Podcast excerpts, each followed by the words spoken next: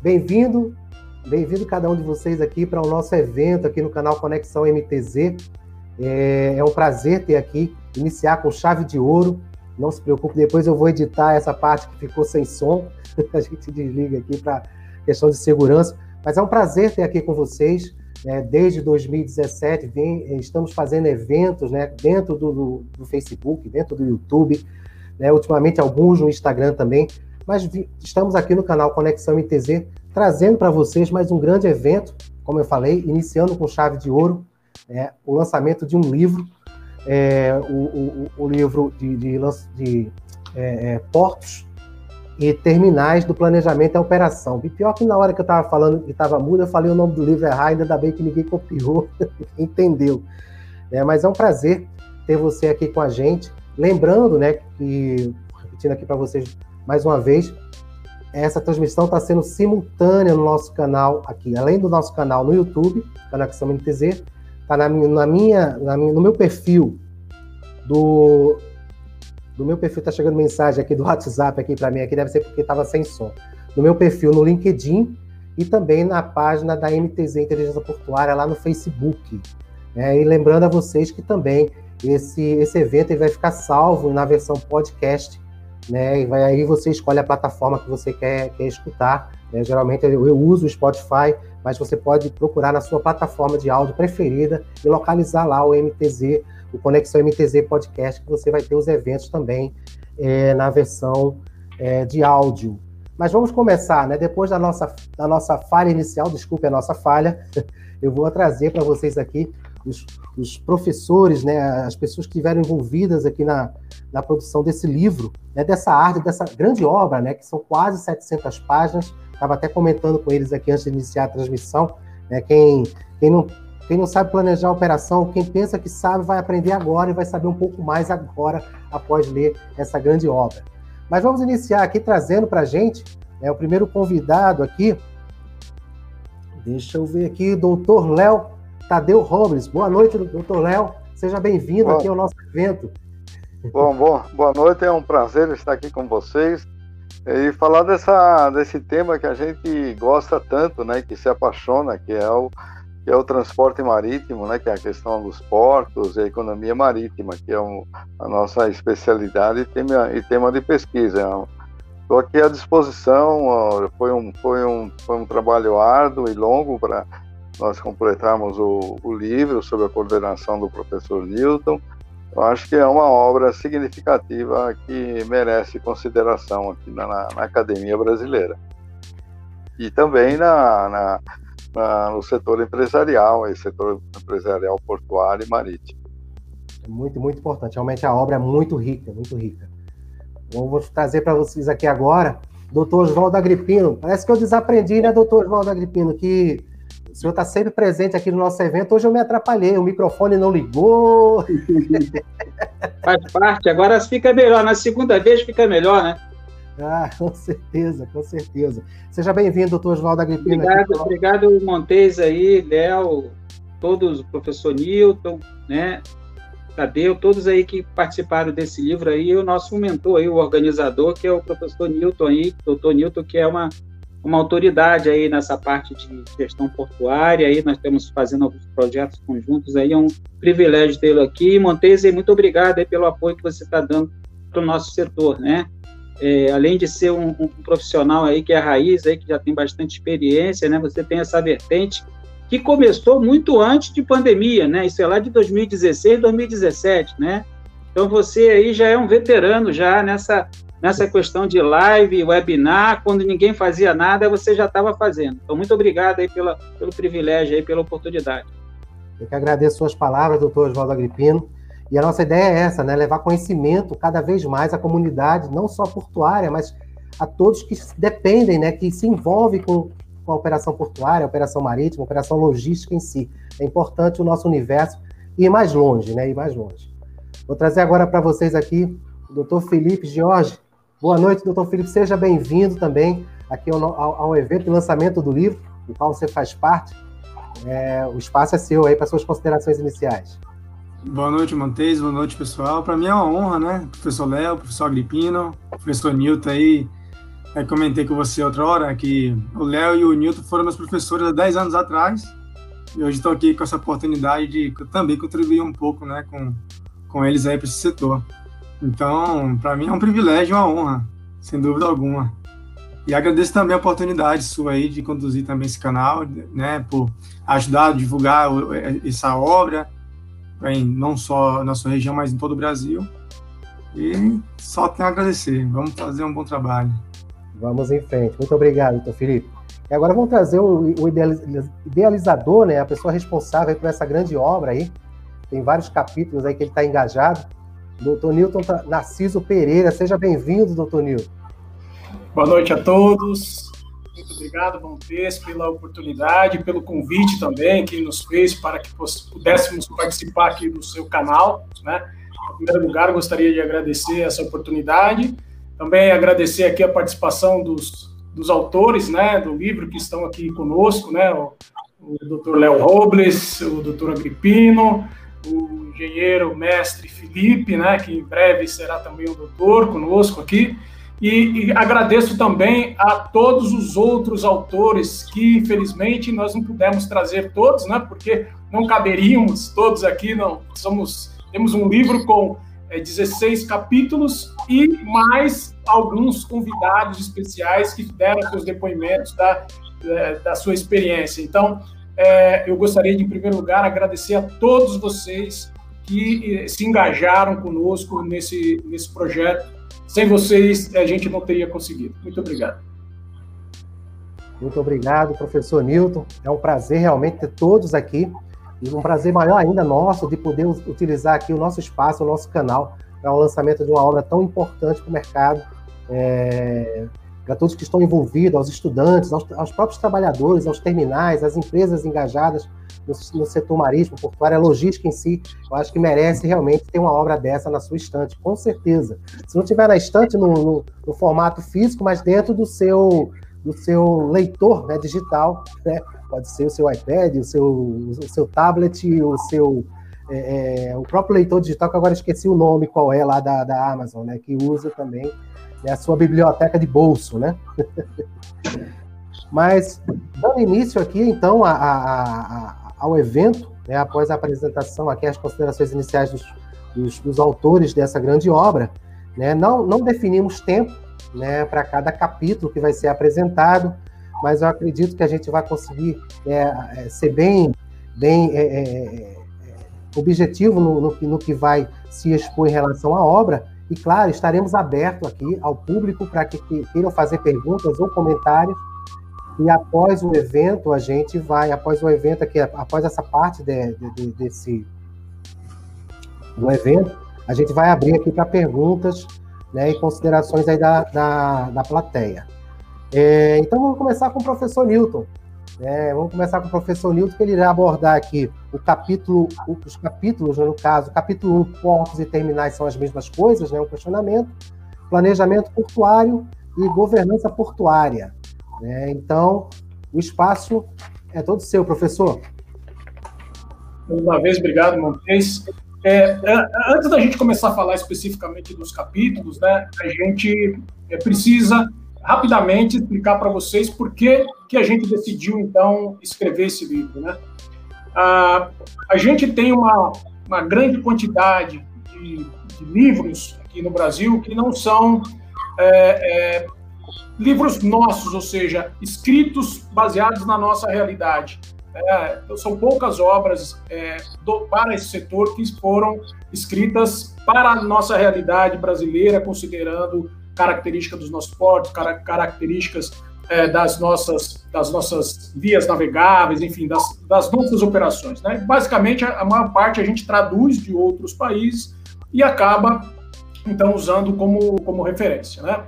Então, esse foi o, primeiro fator motivador. Né? O segundo fator motivador foi que, é, como o próprio Felipe começou dizendo, né, que há, há 10 anos atrás, basicamente, nós fomos, eu e o professor Léo aqui, fomos é, professores dele, né, num curso é, de formação na área portuária, né?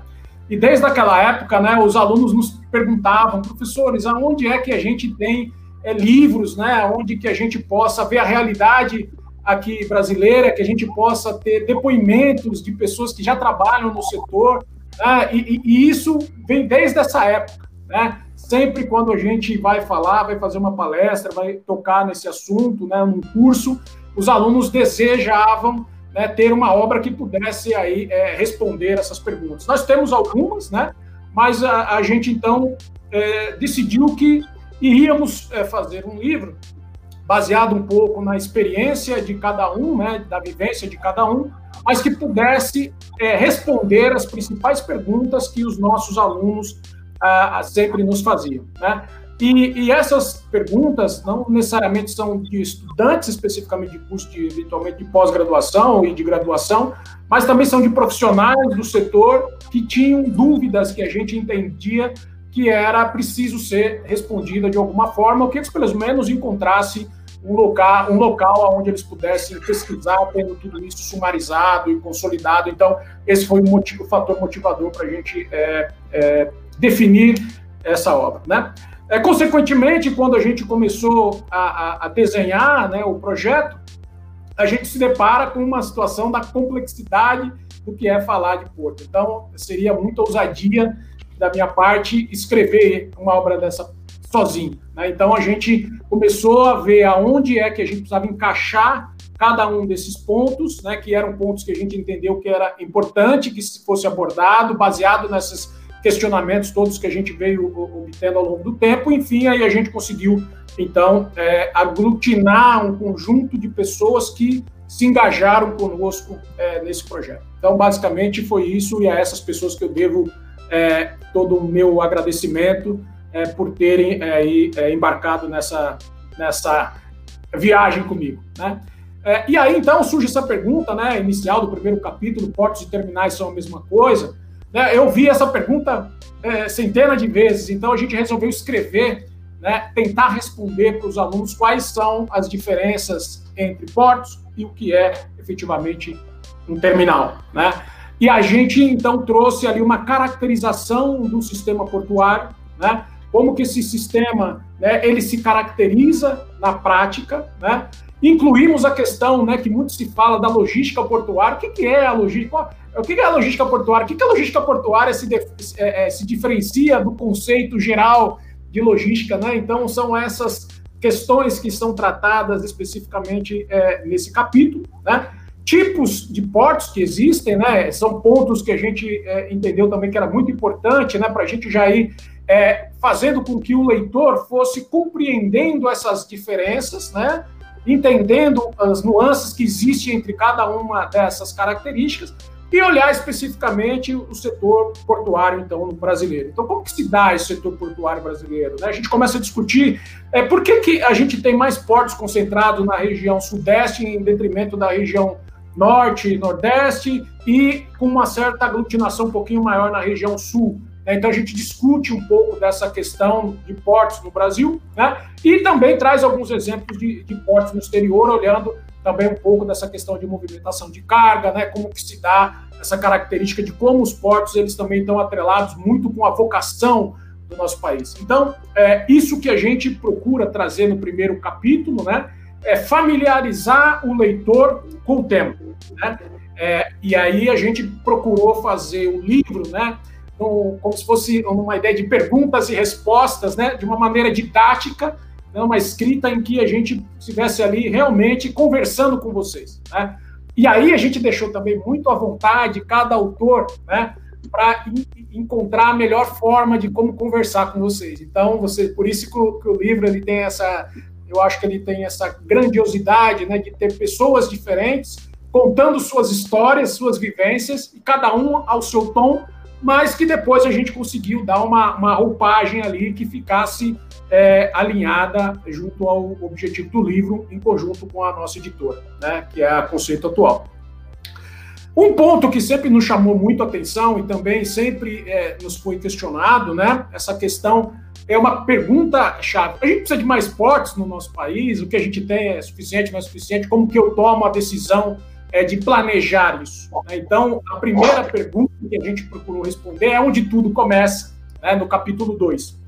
E aí, o, o, elemento principal que a gente vai ter que considerar né, é a demanda, né, são as conexões modais. Né? Que conexões modais eu tenho à disposição para que a minha carga chega, chegue e saia do terminal portuário? Como que essa interligação ela se dá? Né? Em lugares onde eu tenho melhores possibilidades de conexão modal, eu consigo ter maior fluidez de carga, onde eu tenho menor é, disponibilidade, eu tenho menor fluidez de carga. E falar um pouquinho desses gargalos, como que esses gargalos, então, ele, que nós, é, eles impactam nesse, nesse planejamento, porque no capítulo 1 nós falamos né, da logística portuária, e obviamente a logística portuária também está olhando a questão das suas conexões modais e dos seus acessos. Né? Há outro ponto que é muito importante, né, que sempre é, nos é perguntado, a questão da área de influência da carga. Né? Como que a área de influência da carga, que é, por exemplo, eu vou escoar a carga para um determinado terminal, mas essa, essa carga ela tem uma origem e tem um destino. Então, como que essa carga influencia na rota? Né? Então, esse é um ponto que a gente também discute no capítulo 2, que está atrelado também à questão do planejamento. Né? Quando a gente vai planejar uh, o terminal ou vai planejar um porto, né, a gente tem que olhar esses, esses aspectos, né? A gente trata um pouco da questão ambiental, porque a gente viu ao longo dos anos, né, que quantos projetos que tentaram se iniciar no Brasil é, em função de uma curva de demanda ou em função uh, de uma questão de uma cargas específicas que tinham boas cotações no mercado internacional que a gente poderia efetivamente estar é, tá exportando, né? Mas se o te, esse tempo é, de licenças em construção, operação for muito alto, eventualmente, como a gente trabalha, né, a commodity principalmente é uma grande senoide que fica né, variando, oscilando ao longo do tempo em função de câmbio, em função de oferta e demanda, né, tudo isso impacta é, na questão é, de é, novos terminais e projetos que a gente viu nascer e viu morrer e que não se implementaram em função dessas questões é, que a gente tem. Então, a gente é, acaba também discutindo um pouquinho desse assunto, né? É um ponto importante para o planejador, que ele precisa é, avaliar todas essas variáveis, né? A, a, questão do layout, né? O layout portuário também é uma coisa que a gente entende, entende que é muito importante de ser avaliada. A gente discute um pouco essa questão também do layout, escolha de equipamentos portuários, né? é um ponto que é muito importante, já tem que estar atrelado no planejamento. Quando eu começo a planejar, eu vou olhar todos esses aspectos: demanda, vou olhar conexão, área de influência de carga, acesso portuário, é, acesso terrestre, é, layout, qual é o layout do meu, qual o melhor layout é, em função de uma série de, de, de variáveis que, que, eu tenho que observar. Né? E, por fim, escolhas é, do, dos equipamentos portuários e como as questões políticas também elas podem influenciar no planejamento. Né? Então, a, a, tudo isso são coisas que a gente acabou é, observando ao longo dos anos, né?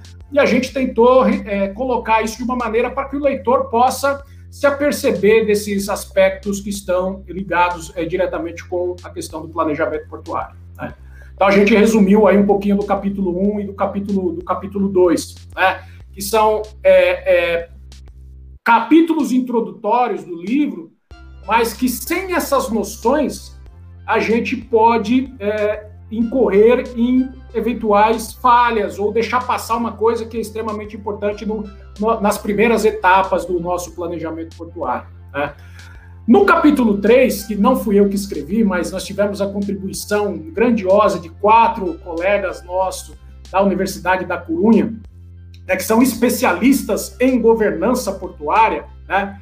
Então, eles trouxeram para nós uma contribuição muito interessante em mostrar a, essa evolução da governança portuária numa linha de tempo, né? Mostrando como que se deu todo esse processo, né? olhando do ponto de vista das teorias sobre governança, como que a governança é regida do ponto de vista teórico, né? e olhar especificamente a governança na América Latina. Então, como que se deu a governança na América Latina a partir da década de 80 e como que isso foi se, foi se alternando país a país até chegar ao nosso modelo de Brasil e modelo de outros países aqui que estão no nosso entorno. Então, essa contribuição que a gente trouxe aqui no capítulo 3, ela é muito importante porque ela contextualiza a governança portuária no tempo, traz para nós o que aconteceu aqui no nosso entorno, né? E baseando-se na vivência e na experiência levantada em cada um desses países aqui, que é a expertise é, desses professores lá da Universidade La Coruña. Né? E, por fim, eles tratam uma questão muito, muito importante, onde eles comparam a governança portuária né, em nível internacional. Né. Então, traz ali para o leitor né, uma contribuição interessante de entender e, e, e mostrar para onde está é, caminhando os modelos de governança portuária no mundo. Né? Então, é um capítulo assim que eu julguei muito importante a gente colocar no livro, né, justamente porque ele, ele traz para nós essa visão né, histórica né? E a gente vai vendo que foram esses, como esses movimentos se deram ao longo do tempo, a gente entender o presente, a gente precisa conhecer o passado, né? E aí a gente vai poder tomar decisões melhores para o futuro. Então foi isso que eles se propuseram a tratar a questão da governança do ponto de vista de evolução e atualidade. Eu fiquei realmente é, muito feliz com o resultado desse capítulo, porque é, trouxe um conhecimento muito, muito bacana, comparando com outros, com outros países, né? e esses movimentos de como que os países então lidaram com essa questão. Achei que foi, é, foi uma contribuição muito importante para os nossos leitores. Então, é, resumidamente, né, eu falei para vocês dos três primeiros capítulos é, introdutórios aqui do livro, que eu acho que só aí a gente está falando de alguma coisa de mais ou menos 138 páginas para que o leitor possa é, se sintonizar sobre o tema. Né? Então, eu devolvo a palavra para você, Montes.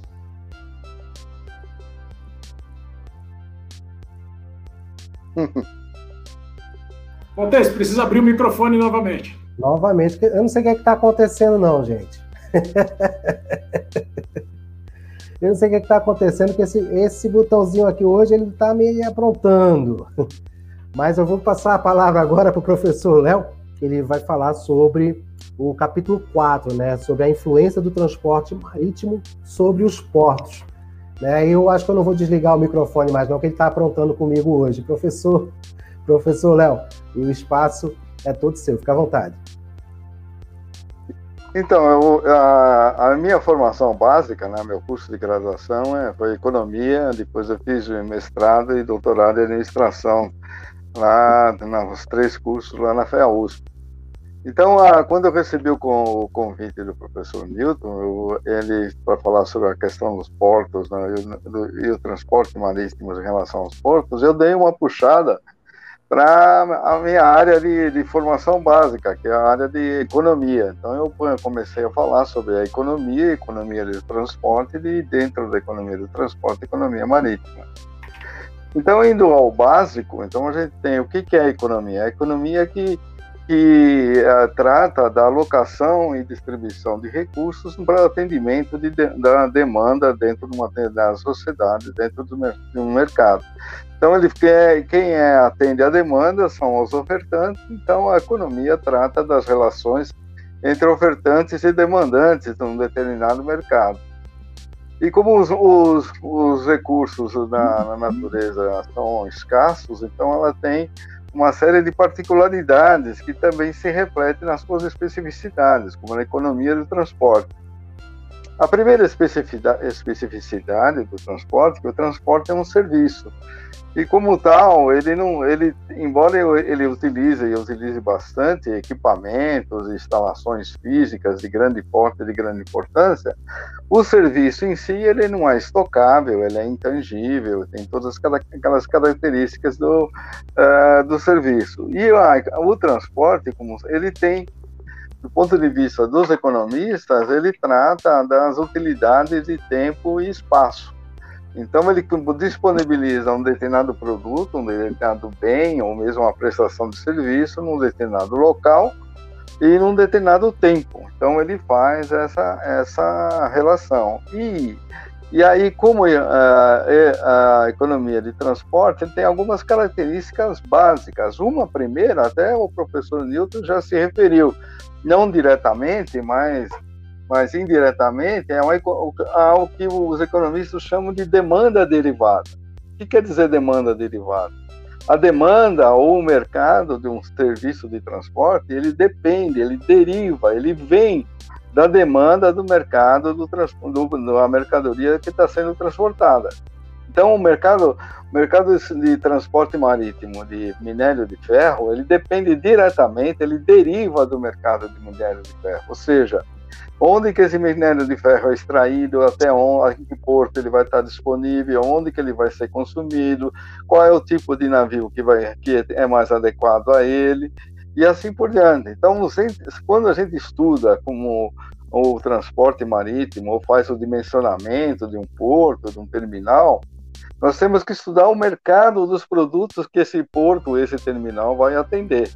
No caso, o Porto de Ponta da Madeira, lá em São Luís, ele é um, um, um terminal altamente especializado, de grande eficiência, o principal por, terminal do, do, do, do, país e que, que é, atende a exportação de minério de ferro da companhia Vale. A outra, a outra característica do, da economia de transporte que se tem é que a, a, a, o transporte ele tem uma elasticidade de renda maior que um. Ou seja, quando o PIB, que é um proxy da renda, é, cresce 100%, o, o transporte, né, o, o, volume de transporte que é medido em distância vezes tonelagem, que é tonelada quilômetro, uh, em inglês é o ton mile, então ele que é, é, o peso vezes a distância, né, que é um, é um chamado momento de transporte, ele vai crescer 130, 130%. E uma outra característica que é determinante na economia de transporte é a economia de escala, ou seja, você tem uma, você não tem uma, uma, uma prestação de serviço é, uniforme, ou seja, ela, ela é feita por, como se fosse uma função escada, que é o que os economistas chamam da oferta em função escada, ou seja, ela tem um navio, tem, ele tem dois navios, então ele dobra 100%, né, navios iguais, logicamente, sobra 100% a capacidade de oferta. E essa é, oferta ela é otimizada na medida que você tem estratégias de mercado, estratégias de atuação que é, identifiquem e explorem as economias de escala, ou seja, quanto mais transporta, menos custa por unidade transportada. Essa é uma, uma economia, é uma, uma característica praticamente do, determinante na, na economia de transporte na economia marítima. E na economia de transporte a gente tem, ela trata de diversos modais de transporte, modais ou formas de do que as mercadorias são transportadas, né? modo rodoviário, modo ferroviário, os terrestres, né? o rodoviário, o ferroviário, o duto viário e o aquaviário, que é o marítimo, o lacustre e o fluvial. E temos o modo aéreo, cada um com sua característica, cada um com seu mercado. O transporte marítimo e o transporte ferroviário, ele tem algumas semelhanças em, termos, em termos de prestação de serviço, porque são uh, modos de transporte, ofertas de transporte de grande capacidade. E, como tal, exigem grandes fluxos de, de pessoas e mercadorias.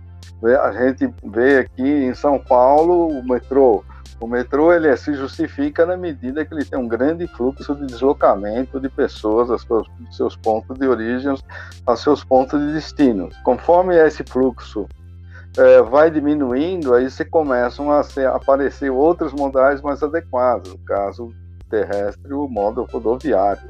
O modo dutoviário também ele exige um grande volume e ele é mais ele é específico para alguns produtos, o, geral petróleo e derivados de petróleo, e no caso brasileiro a gente tem o minério duto, que vai à ponta do umbu.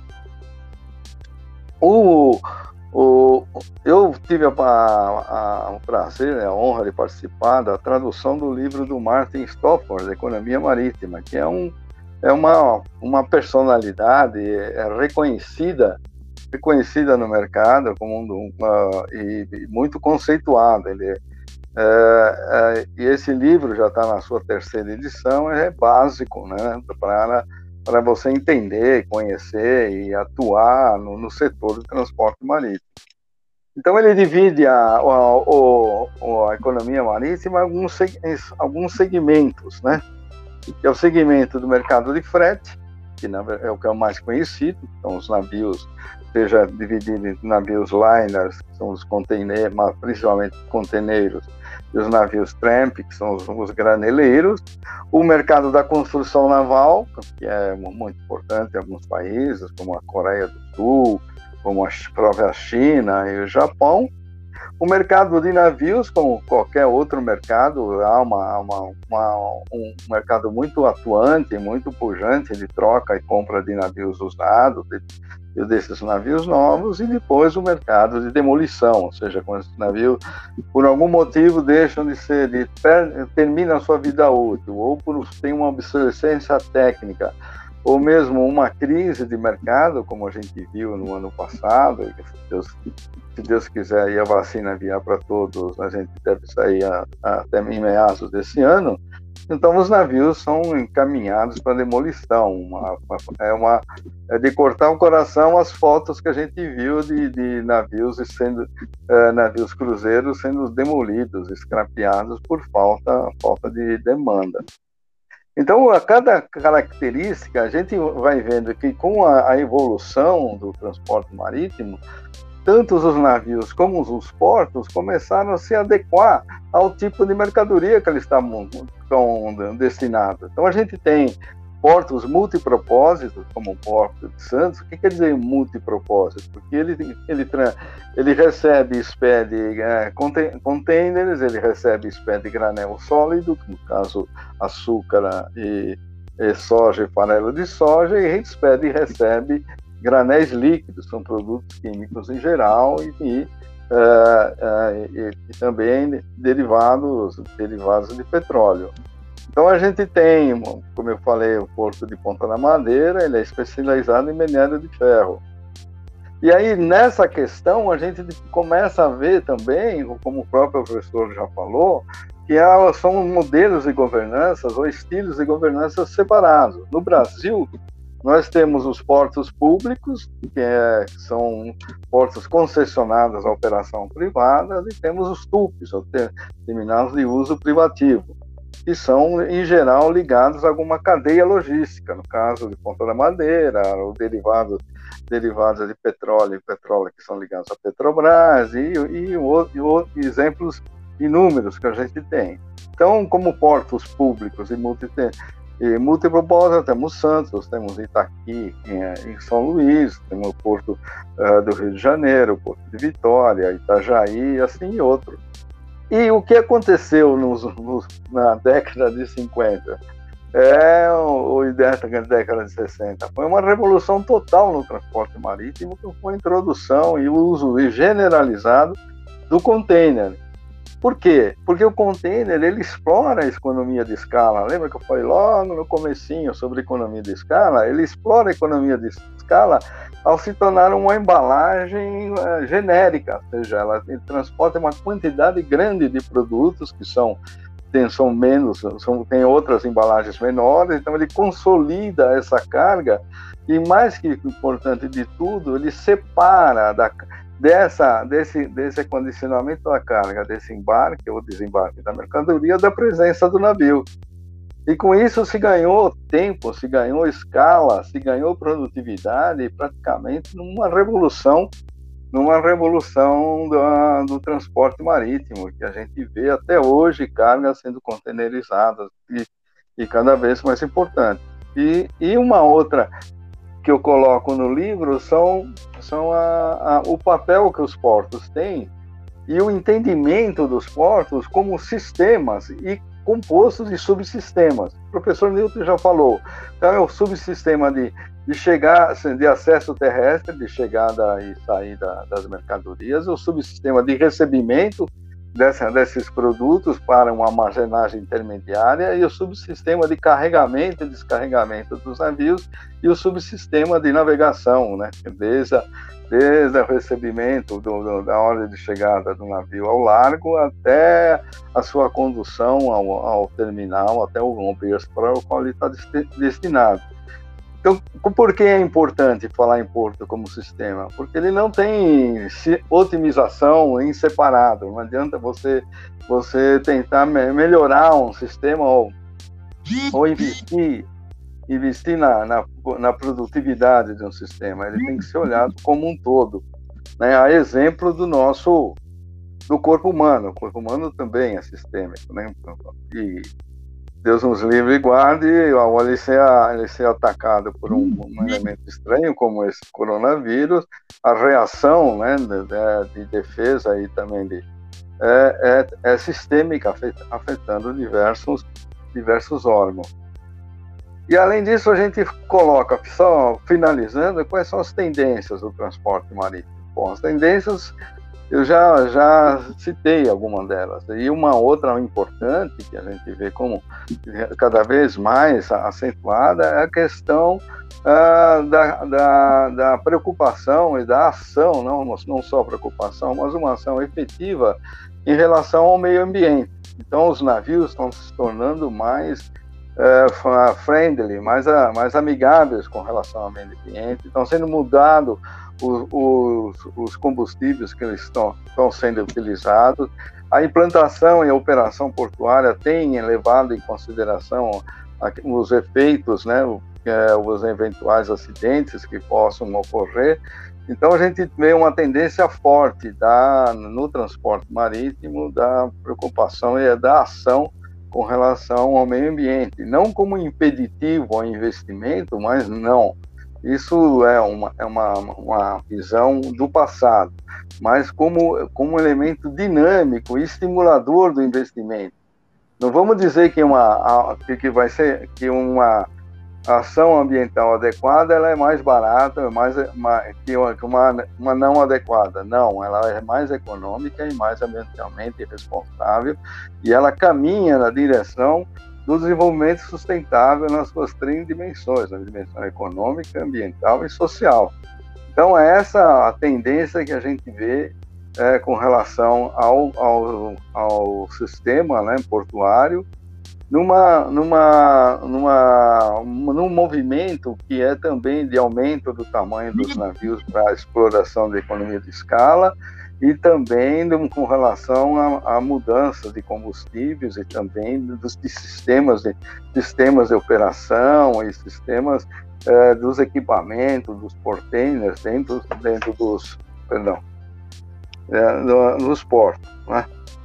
Ah, então é essa, é esse, é isso que eu, eu trato, né, no capítulo, no capítulo 4. Né?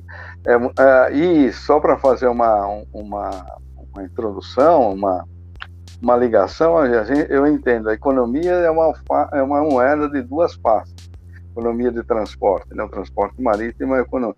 Ela tem de um lado a economia, do outro lado o direito marítimo. Então, porque é o direito marítimo e as questões da regulamentação que são muito importantes no setor e pode dizer se, um, se uma atividade portuária, uma atividade marítima, ela é viável e, e, e é adequada no, dentro do conceito de desenvolvimento sustentável. Então é isso que eu tinha a falar para vocês sobre o meu o capítulo 4.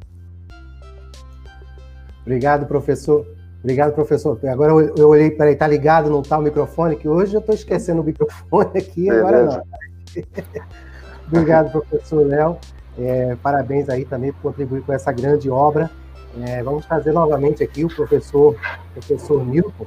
É só lembrando, vocês que chegaram aqui na, na metade do evento, né, a gente está fazendo essa transmissão também, não só na Conexão MTZ no YouTube, mas no meu perfil no LinkedIn e também no Facebook, lá na página da MTZ Inteligência Portuária, e também ficará disponível, é, possivelmente amanhã ou depois também na versão podcast, lá no, no nosso podcast, lá no, nas redes de, de, plataformas de áudio, né?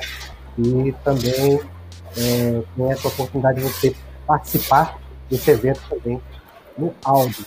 Então, vou trazer aqui o professor Newton, mais uma vez para falar sobre o capítulo 5 é, referente ao transporte hidroviário e portos fluviais. Mais uma vez. Obrigado, Montes. Mais uma vez, estamos aqui. Esse, esse, esse capítulo ele foi bem provocador, na verdade, escrever sobre ele, né? Porque a gente, se a gente já tem pouco livros, poucos livros falando sobre portos, nós temos menos ainda falando sobre hidrovias num país onde a gente tem aí no mínimo 42 mil quilômetros de via potencialmente navegáveis, né? Então a gente, é, na nossa experiência, a gente quis trazer um pouco dessa vivência que a gente teve em algumas etapas de projetos ou, ou processos é, ligados ao transporte hidroviário. Né?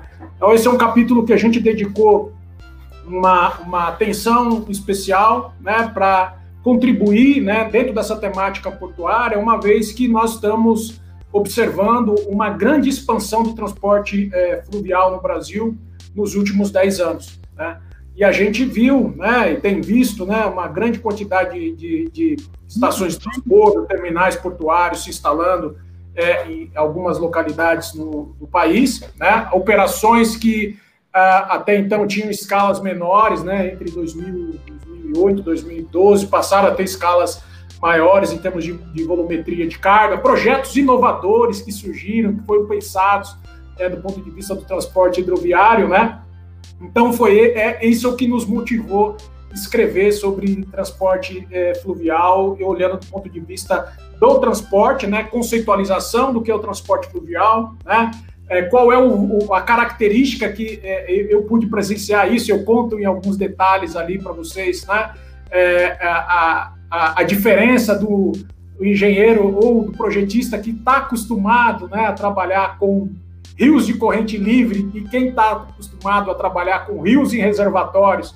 que tem diferenças quando você vai pensar e planejar o projeto hidroviário, o projeto do transporte fluvial interligado com, com terminais, né, para seja estação de transbordo ou um terminal portuário para você fazer exportação de carga, são características diferentes, né? Então, é, o Brasil é um país é, continental, né? Não dá para pensar o transporte hidroviário que se pensa na hidrovia Paraguai-Paraná da mesma forma que a gente pensa para os rios amazônicos, porque as características são diferentes, né? são variáveis diferentes. Então, isso a gente procura é, apresentar para vocês, baseado na experiência, na vivência de algumas, algumas etapas e processos que nós, nós passamos. Né? Caracterizamos também a questão qual é a embarcação fluvial típica de transporte de carga hoje no Brasil e como ela evoluiu né, do ponto de vista de capacidade de carga. Né? Hoje a gente transporta em comboios de empurra por algumas hidrovias, quase que um navio Panamax numa única viagem, do ponto de vista de capacidade de carga.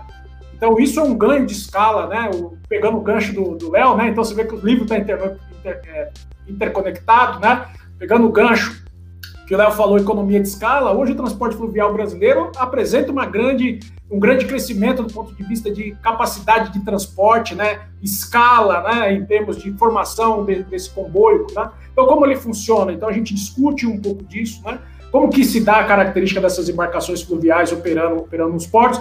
E ali a gente faz um exercício, alguns exercícios numéricos, inclusive trazemos uns, uns exemplos ali de como planejar, como dimensionar a frota, enfim, eu acho que isso é uma contribuição interessante. Sempre foram dúvidas que a gente é, é, viu. Né? E para quem está interessado em atuar nesse setor, já quer chegar mais ou menos pronto na hora é, de procurar um, um, trabalho, um emprego, mesmo estar tá participando de um projeto, tem ali algumas, algumas ferramentas que vocês podem é, aplicar, né? ou pelo menos ter os conceitos de como, como aplicar e como funciona esse sistema. Né? A, a gente, falando de projetos inovadores, nós chegamos a, a, a, mostrar ali alguns projetos que ocorrem né, em rios que a gente chama de é, terminais offshore fluvial, né, que são operações onde você faz transbordo de carga, né, é, com um conceito que a gente chama de transshipment, né, você tem uma embarcação que vai até uma outra, faz a transferência de carga, então a gente mostra e discute um pouquinho dessas características. O Brasil passou por alguns, alguns projetos, ou foi pensado alguns projetos dessa, dessa natureza que são muito interessantes, daí a gente discute um pouquinho sobre eles, e busca também é, falar um pouco sobre os os desafios e oportunidades no âmbito do transporte fluvial brasileiro. Né? Então, é, é, o livro, ele, ele, a gente procurou dedicar esse capítulo 5 para tratar disso, né? que está linkado com o capítulo 6, que o Felipe vai conversar um pouquinho com vocês sobre o capítulo 6. Felipe, passo a bola para o Montes, Montes...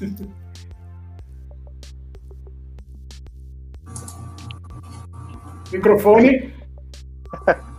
É, eu não sei o que é está acontecendo, não. Vamos pular essa parte, viu? Vamos pular essa parte aqui. Mas o, o, o capítulo 6 fala sobre estruturas portuárias marítima e fluvial. Né? Então vamos trazer aqui o professor Felipe, né? Dessa vez. É, pessoal, peço desculpas aí pelo meu microfone, ele está me aprontando hoje, viu? professor Felipe, o espaço é todo seu aí, fica à vontade. Montes, antes, antes de mais nada, antes de começar, eu quero agradecer a presença de todos aqui no canal. em especial alguns colegas da CSN, que estou vendo aqui nos comentários, o Hector, a Jeane, o Ednei, são pessoas que realmente apaixonadas pelo setor portuário. O Alan também, inclusive, que é foram um dos primeiros a adquirir a versão do e-book já comentou comigo, ganhou de presente de sua esposa. Fico muito feliz de tê-los aqui. Todos os outros também. O professor Newton também. E eu queria também agradecer ao Guilherme Puxoto, que também contribuiu para esse livro com seu depoimento. É, eu e o Guilherme trabalhamos por alguns bons anos em São Paulo, exatamente desenvolvendo o projeto de infraestrutura portuária. E esse capítulo, baseado em algumas referências, claro, bibliográficas, ele traduz um pouco dessa experiência, dessa vivência que eu tive em São Paulo, desenvolvendo projetos. E aí eu conecto é, esse capítulo exatamente com o início que o professor Newton comentou, ou seja, as premissas básicas para você passar a planejar um terminal portuário em questões de demandas, questões de é, modalidade de transporte. Conecto também ao professor Léo, que comentou aí dos sistemas portuários, né, seja, sistemas terrestres, sistemas de retroárea, sistemas de berço, sistema de navegação. E quando eu comento de alguns, ah, principalmente aqui no início do capítulo, né, eu chamo de fatores intervenientes em projeto ou seja, quais são os fatores ambientais, é, de estruturas, que vão determinar exatamente o layout de um terminal ou como ele vai operar, né? Então, aqui eu comento de estruturas hidráulicas, exatamente a batimetria. Você vai fazer a prospecção de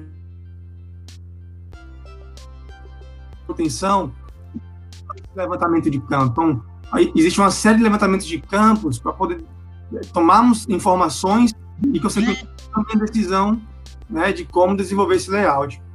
Então, questão, por exemplo, é, ondas, marés, se é uma região abrigada ou não.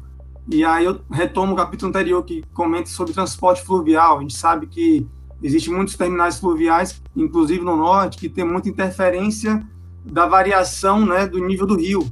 Tem, tem é, bacias hidrográficas que chega a variar até 10 metros. Isso e tanto influencia no, no layout, no desenho das estruturas, né? Quanto também nas questões operacionais. Então, a,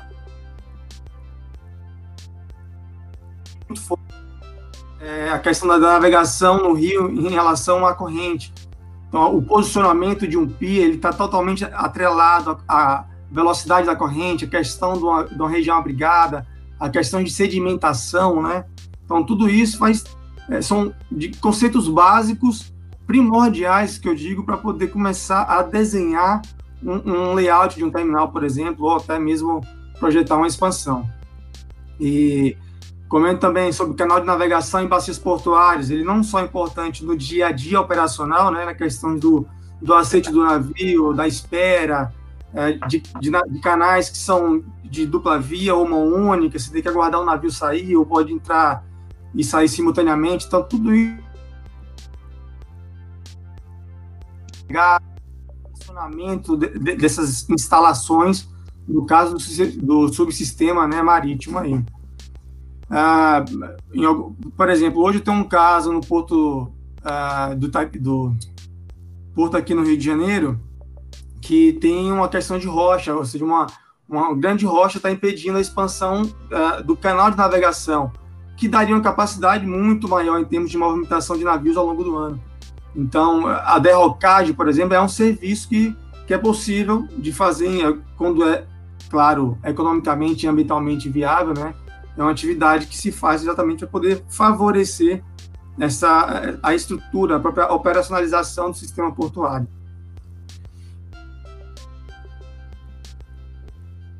Então, com, é, asset, com a influência né, de correntes, de ventos, eh, de ondas. E aí, por isso que é importante a, a, questão de obras de proteção em abrigo. Diferentemente do Porto de Santos, que existe toda uma questão já geográfica favorável, né? É, tem outras regiões, é, principalmente no Nordeste, que não tem uma região tão abrigada. Então, você é necessário projetar alguns moldes, projetar espigão, projetar quebra-mar, exatamente que são estruturas é, de proteção em abrigo, né, que vão assegurar toda a operação dos navios, as estruturas do terminal e assim por diante. E com, com toda essa base de informação já adquirida por levantamento de dados, análise de dados, é, a gente parte a última seção do, do, do, capítulo, que é exatamente as estruturas portuárias. E como é que elas se dividem? Né, ou pelo menos alguns autores, e, e eu gosto de praticar essa, esse conceito. Tudo que está abaixo da linha do cais, a gente considera como é, superestrutura. Tudo que está acima da linha do cais, trilhos, é, edificações, é, com uma parte de infraestrutura, né? Então, a partir daí, você passa a definir questão do canal, sinalização, como vai funcionar a navegação neste, as questões da as fundações, né, se é um pier, se é um cais, dependendo do tipo de carga, tudo isso vai, vai ser alterado. Então, por isso que é extremamente importante saber a demanda, o tipo de carga, né, para poder movimentar isso, e vai influenciar diretamente no desenvolvimento dos projetos de engenharia civil. Um PIA, é, é, um terminal específico, um terminal de multipropósito. Então, tudo isso faz, faz todo sentido, né? Então, e, e, o arranjo geral, ele se baseia em todas essas premissas que eu acabei de citar. Você precisa fazer todo um dimensionamento em relação à demanda, ou seja, dimensionar suas instalações de retroárea, de recebimento de carga por via terrestre ou expedição por via terrestre, de recebimento de carga por via navegável, né, seja por rio, seja no, no mar. E temos até casos interessantes, alguns terminais no Pará, que tem exatamente uma influência forte da, da maré, né, e também aceita navegações, navegação de navios de longo curso e navios de grande capacidade. Então, existe uma interseção e principalmente na, no, na hidrovia, por exemplo, de Miritituba, né? É, a navegação chega até Santarém, Vila do Conde, e faz todo um transbordo de barcaça para o navio. Então, existe toda uma compatibilização da navegação, dos modais de transporte, das instalações, da operacionalização desses sistemas, e é, é um pouco disso que eu tento, é, junto com o professor Newton, fazer essa abordagem, né? Que as premissas, as, as informações básicas ou primordiais para você passar a dimensionar e desenhar suas instalações. E como eu citei, cada tipo de carga, o tipo de material que você vai, vai movimentar é um container, seja minério, seja grão, seja combustíveis, carga viva, ela vai definir, e se é importação ou exportação, ela vai definir diretamente qual o tipo de instalação que você vai ter que desenvolver e também o tipo de equipamento que você vai estar trabalhando. Então, é, é todo o seu overview, é toda essa abordagem, né, que nesse capítulo a gente busca orientar o CN não só a parte de projeto, desenvolvimento de projeto, planejamento de implantação de um terminal de, de uso privativo ou dentro de um porto público, né, com uma expansão de um terminal já existente, mas também é, é todo um conceito que está totalmente atrelado o dia a dia operacional. Então, não, não há só uma visão do ponto de vista de projeto, de engenharia, mas também uma compatibilização, né, uma integração desses conceitos junto com o dia a dia de como vai ser a operação desse terminal. Como é que eu vou operar ele no momento que eu precisar fazer uma expansão, já que eu planejei. Ou seja, um terminal você vai, seja ele construído do zero ou já é para expandir, de uma vez. Lá na frente, se passou a construir um armazém, um pátio, daqui a 5, 10 anos, você vai precisar construir o segundo. Então, a gente sempre tem, tem que estar tá olhando o planejamento, né, ao longo do tempo e também sem esquecer de como vai ser a operação lá no futuro, para não ter impacto exatamente também na, na sua produção, né, na exportação e importação dos produtos que estão sendo previstos. É, é um pouco disso que, que, esse, que esse capítulo traz, e acredito que no decorrer é, dos outros capítulos toda, vai fazer todo sentido essa abordagem que a gente está trazendo. E passo a palavra para você, Montes, na continuidade. Obrigado. Obrigado, obrigado, Felipe. Professor Felipe, eu acho que estava tendo alguns cortes, não sei se foi só meu, na minha captação aqui ou se foi geral. Estava tendo alguns cortes na hora que você estava falando assim, mas acredito que ficou bem é, bem é, compreensível para quem estava acompanhando a, a, o que você explanou, palestrou sobre esse capítulo, o capítulo 6 de estruturas portuárias marítima e fluvial. Isso me lembrou até uma experiência profissional, que eu estava acompanhando uma operação em Quaraci, se eu não me engano, em Quaraci, lá no Belém. É, o navio ele descarregou em balsa lá no, no, no, no, no Iquaraci. É, esse mesmo navio ele completou a, a, descarga dessa carga lá em Santa em, em Bituba, já aí no cais. No porto ele, ele trabalhou numa balsa, descarregando em balsa, né? Lá em Quaraci e em Bituba já foi diretamente no cais, né? Então essa diversidade de, do, porto, né? Essas experiências Aí quando você falou dessas questões, dessa, dessa troca de embarcações, muitas vezes que acontece, né, me fez voltar um pouquinho lá atrás.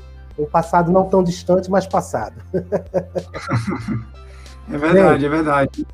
E é exatamente isso, é um pouco da vivência, né, da experiência que a gente adquirindo ao longo do tempo. É, hoje estou muito mais inserido no dia a dia operacional mesmo e planejamento do porto em si, em otimizar os processos mas sim perder todo esse viés, né, de todo tipo de terminal em todo o Brasil. Então, é, é essa abordagem bem ampla e holística que eu tentei trazer junto com o professor Newton neste capítulo aí de estruturas portuárias, né, marítimas e fluviais. E por que que estrutura? Exatamente, é, você ouve muito falar na literatura, na internet, nos comentários, só de é a estrutura no geral. Por isso que existe essa a gente traz essa abordagem, né, de dividir o que é superestrutura e o que é infraestrutura, infra e superestrutura, né? Então, esse é um conceito que a gente gosta de trabalhar aí nesse, nesse mundo tão apaixonante que é o Porto. Muito obrigado, professor Felipe. Parabéns também por fazer parte dessa grande obra. É, o pessoal, eu, eu compartilhei aqui no, no, no, chat aqui de, de perguntas aqui o link para quem quiser o livro na forma é, é digital e, e, e na, na, na, forma física, é, a partir de fevereiro já vai estar disponível. Aí também tem um link onde você preenche uma proposta lá de intenção de compra dessa grande obra. É, vamos passar agora o espaço mais uma vez para o professor Newton, irá para o capítulo 7 né, dessa grande obra e não tão importante que fala sobre operações portuárias. então, é, eu estava Estava vendo vocês comentando agora no final e, já estavam preparando o gancho né, para a gente tratar efetivamente é, desse assunto também, né? Então, você vê que o livro ele é bem extenso porque ele permeia né, vários aspectos da, da do, do, setor, né? Então, eu acho que é, a grande contribuição que a gente tem é justamente é, ter conseguido aí é, colocar essas, esses atores todos para conversar nesses 16 capítulos mais os depoimentos. Né? Então, aqui hoje nós vamos até o capítulo 8, nós vamos parar lá com o doutor Agripino, e depois vamos ter um outro encontro onde nós vamos falar do 9 até o 16, e aí tem mais alguns capítulos ainda para a gente discutir temas também muito, muito interessantes que permeiam aí a atividade portuária. Mas a questão do, da, da, da, das operações, né, como vocês já estão preparando o terreno, a gente observa como que elas podem ser variadas, né? E tudo isso que a gente falou anteriormente é o que vai determinar também que tipo de operação eu vou ter em função do tipo de terminal que eu tenho e do tipo de navio que eu vou receber. Então, esse capítulo, né, a gente traz, aí a gente vai um pouco dentro da engenharia naval, né, que a gente traz um pouco a questão dos elementos da operação portuária, mostra os tipos de navios que existem, né, porque existem é, alguns tipos de navios dedicados a granéis sólidos, granéis líquidos, né, os navios porta-container, nós temos os navios é, é, frigoríficos, né, nós temos os roll-on-roll-off, temos navios de carga viva, temos navios de passageiro, rebocadores e complôs fluviais em um grande grupo, tirando os navios militares, né? São aí uma classe separada de, de, de embarcações. Mas do ponto de vista de embarcações comerciais, nós pegamos os principais grupos e trouxemos aqui para vocês do ponto de vista de conhecimento e como essas embarcações elas, elas funcionam. Né? Por quê? É, porque cada uma delas tem as suas características e cada terminal tem a sua característica em função da carga que vai trazer, vai chamar um determinado tipo de navio adequado para transportar aquela carga para fazer uma determinada operação. Né? Então é importante entender né, que a operação portuária ela ela está ligada nesse aspecto, né? Carga, terminal, porto no conjunto e ah, navios que vão vir operar é, nesses, é, nesses locais, sejam eles para operação de importação, seja ele para operação de exportação. Então, uma vez que a gente começa, consegue entender que tipos de navios que existem, que tipo de características que existem, a gente olha para a carga. Que tipo de carga que existe, né? Então você vê que o link carga-navio, eles, eles estão ali juntinhos um do outro, né? Então a gente começa a olhar a carga e como que se opera determinadas cargas. Então, o capítulo 7 ele traz essa característica das cargas que estão atreladas a esses, navios e como eu opero essas cargas. Então a gente tem ali 100 páginas só discutindo boa parte delas, discutindo essas nuances entre carga, é, carga navio. Né? No segundo, no, no, no, segundo bloco, né, a gente chamaria a, a questão agora dos equipamentos. Então, como que eu vou movimentar essa carga? Que tipo de equipamentos que eu vou utilizar para movimentar essas cargas e como que eu opero esses equipamentos? Então, é, é muito importante a gente ter essa visão também, né, e atrelado, por exemplo, um pouco do que o Léo comentou anteriormente. Por exemplo, os navios estão crescendo de tamanho, a gente sabe disso. Navios de container hoje de 24 mil TEUs. Né? Então, o que, que isso vai demandar para o terminal?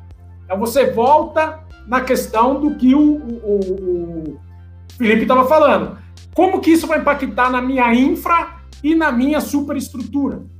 E como que isso vai impactar também nos tipos de equipamento que eu vou ter que colocar nesse terminal e depois, no ponto mais importante que a gente discute no livro, nesse capítulo também, é como que isso vai impactar na minha operação? Então, alguns autores já estão discutindo aí exemplos já de navios, desses navios operando fora do Brasil, que eles estão tendo que remodelar as suas operações, porque esses navios grandes, quando eles atracam, a quantidade de, do ponto de vista do container, a quantidade de container que você é, é, é, descarrega ou carrega é muito grande, então você aumenta significativamente a quantidade de veículos circulando no terminal, aumenta a sua área de pátio, aumenta, eventualmente, se você puder empilhar mais, você vai ter. Então, tudo isso vai impactar diretamente na sua operação portuária.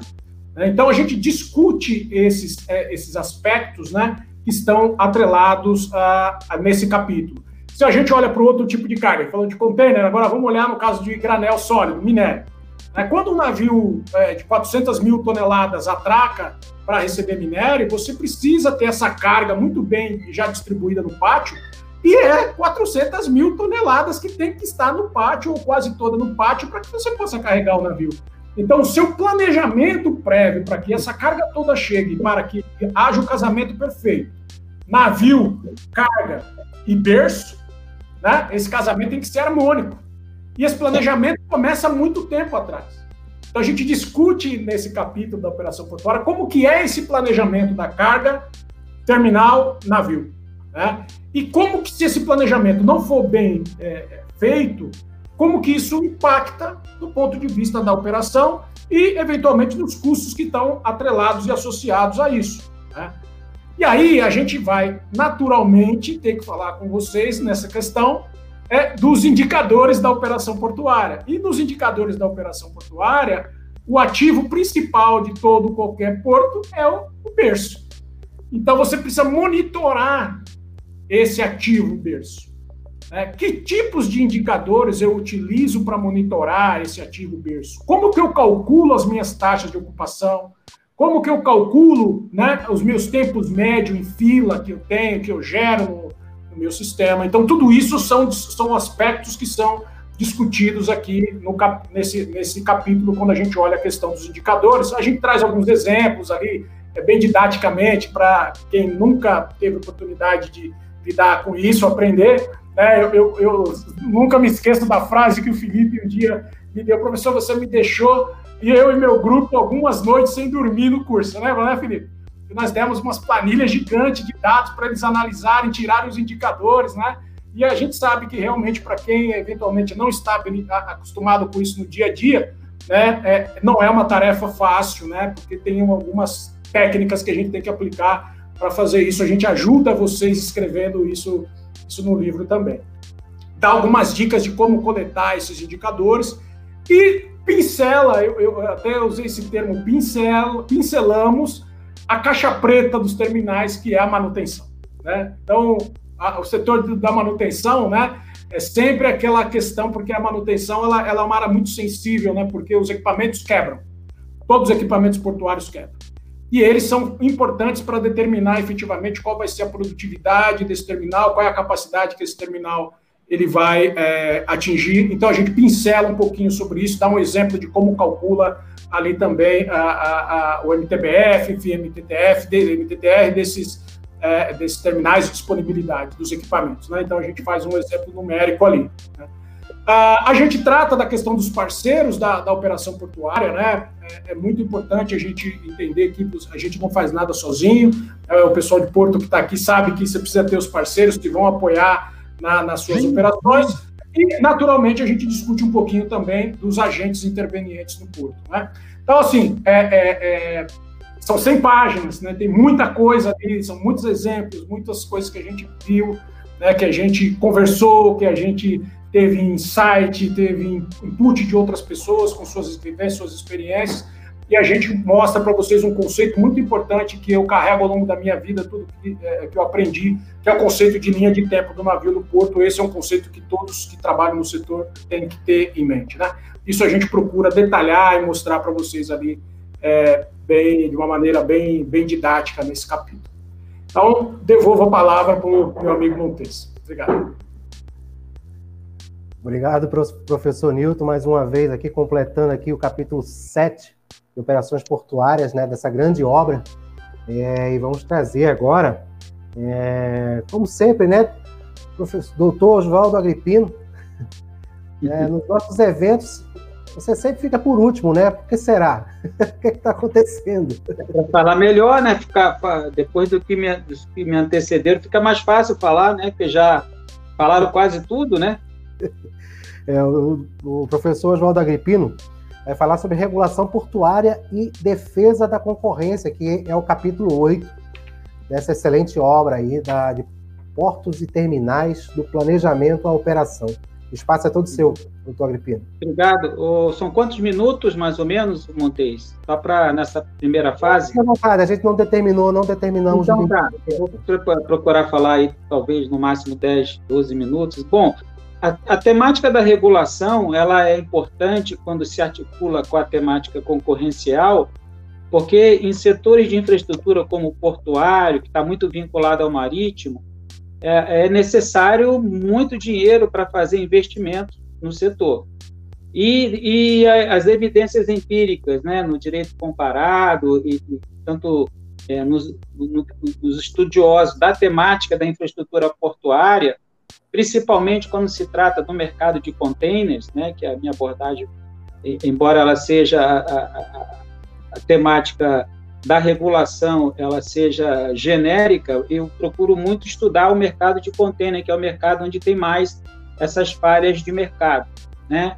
E primeiro preciso conceituar o que é regulação. Regulação é um conceito que vem da física, né? Que foi apropriado pela ciência jurídica, pela economia, né? E que a partir dos anos 90, com a criação da primeira agência reguladora dentro do modelo é, de agências reguladoras setoriais, que foi a, a criação da ANEEL, Agência Nacional de Energia Elétrica, em 96, e depois vieram, a, começaram a serem a ser criadas outras agências, a Anatel, a ANTAC, é de 2001, né? Então, esse conceito de regulação é um conceito que vem da física mas que no direito né, ele é uma forma técnica para resolver de forma sofisticada problemas complexos. Então, esse modelo ele começou a ser utilizado a partir da, da, da crise da Bolsa de Nova York, em 1929, onde não havia regulação do mercado de capitais e essa falta de regulação, de laissez-faire, que o mercado regula, né, a, a história mostra que isso não deu certo. Tanto é que com a crise de 29, o Congresso norte-americano, junto com o Executivo, fizeram um trabalho através de uma comissão que, durante dois, três anos, eles estudaram o um modelo e viram as causas, e o diagnóstico apontou para a criação de uma agência reguladora, né, que foi a SEC, Securities Exchange Commission. Eles viram que o mercado de capitais, pelo fato de não ter regulação e deixar a, a, a troca, né, como se o mercado regulasse, causou uma grande externalidade econômica na, na, nos Estados Unidos. Né? Então, a, a, crise da Bolsa de Nova York fez com que, em 1933, fosse criada a Securities Exchange Commission, que é o equivalente à CVM no Brasil, a Comissão de Valores Mobiliários. É uma maneira de regular. Mas antes disso mesmo, no final do século XIX, já havia agências reguladoras, né? E a primeira agência reguladora foi para regular justamente a questão do cartel da indústria ferroviária. Só que lá eles criaram uma norma e não havia agência. A agência veio depois, né? isso no final do século XIX. Mas com a, a, a crise de 29 e o New Deal, várias agências reguladoras foram criadas pelo Congresso Nacional como uma forma até de retirar poder do executivo. Né? A agência reguladora é uma autarquia no nosso modelo, e tem muita semelhança com o modelo norte-americano, é uma autarquia federal, né? embora elas façam regulação nacional, mas que elas estão dentro de determinados departamentos do executivo, no nosso caso aqui, a ANTAC, ela está dentro do Ministério da Infraestrutura, mas ela não está subordinada. Então, na medida em que o Congresso delega poderes para um órgão do Executivo, ele retirava poderes do Executivo também, porque o, o, o New Deal fez com que o Executivo ficasse muito forte. Foi uma maneira sutil de delegar poderes para que, através de normativos, de estudos e de funções regulatórias, como o poder normativo, a, a, o poder fiscalizatório, o poder sancionatório, o poder dialógico, o poder de resolver conflitos, que são funções das agências reguladoras, eu retirasse do legislativo, né, mas ao mesmo tempo que o Congresso é que faz isso, delegando para o órgão do executivo a regulação de problemas complexos.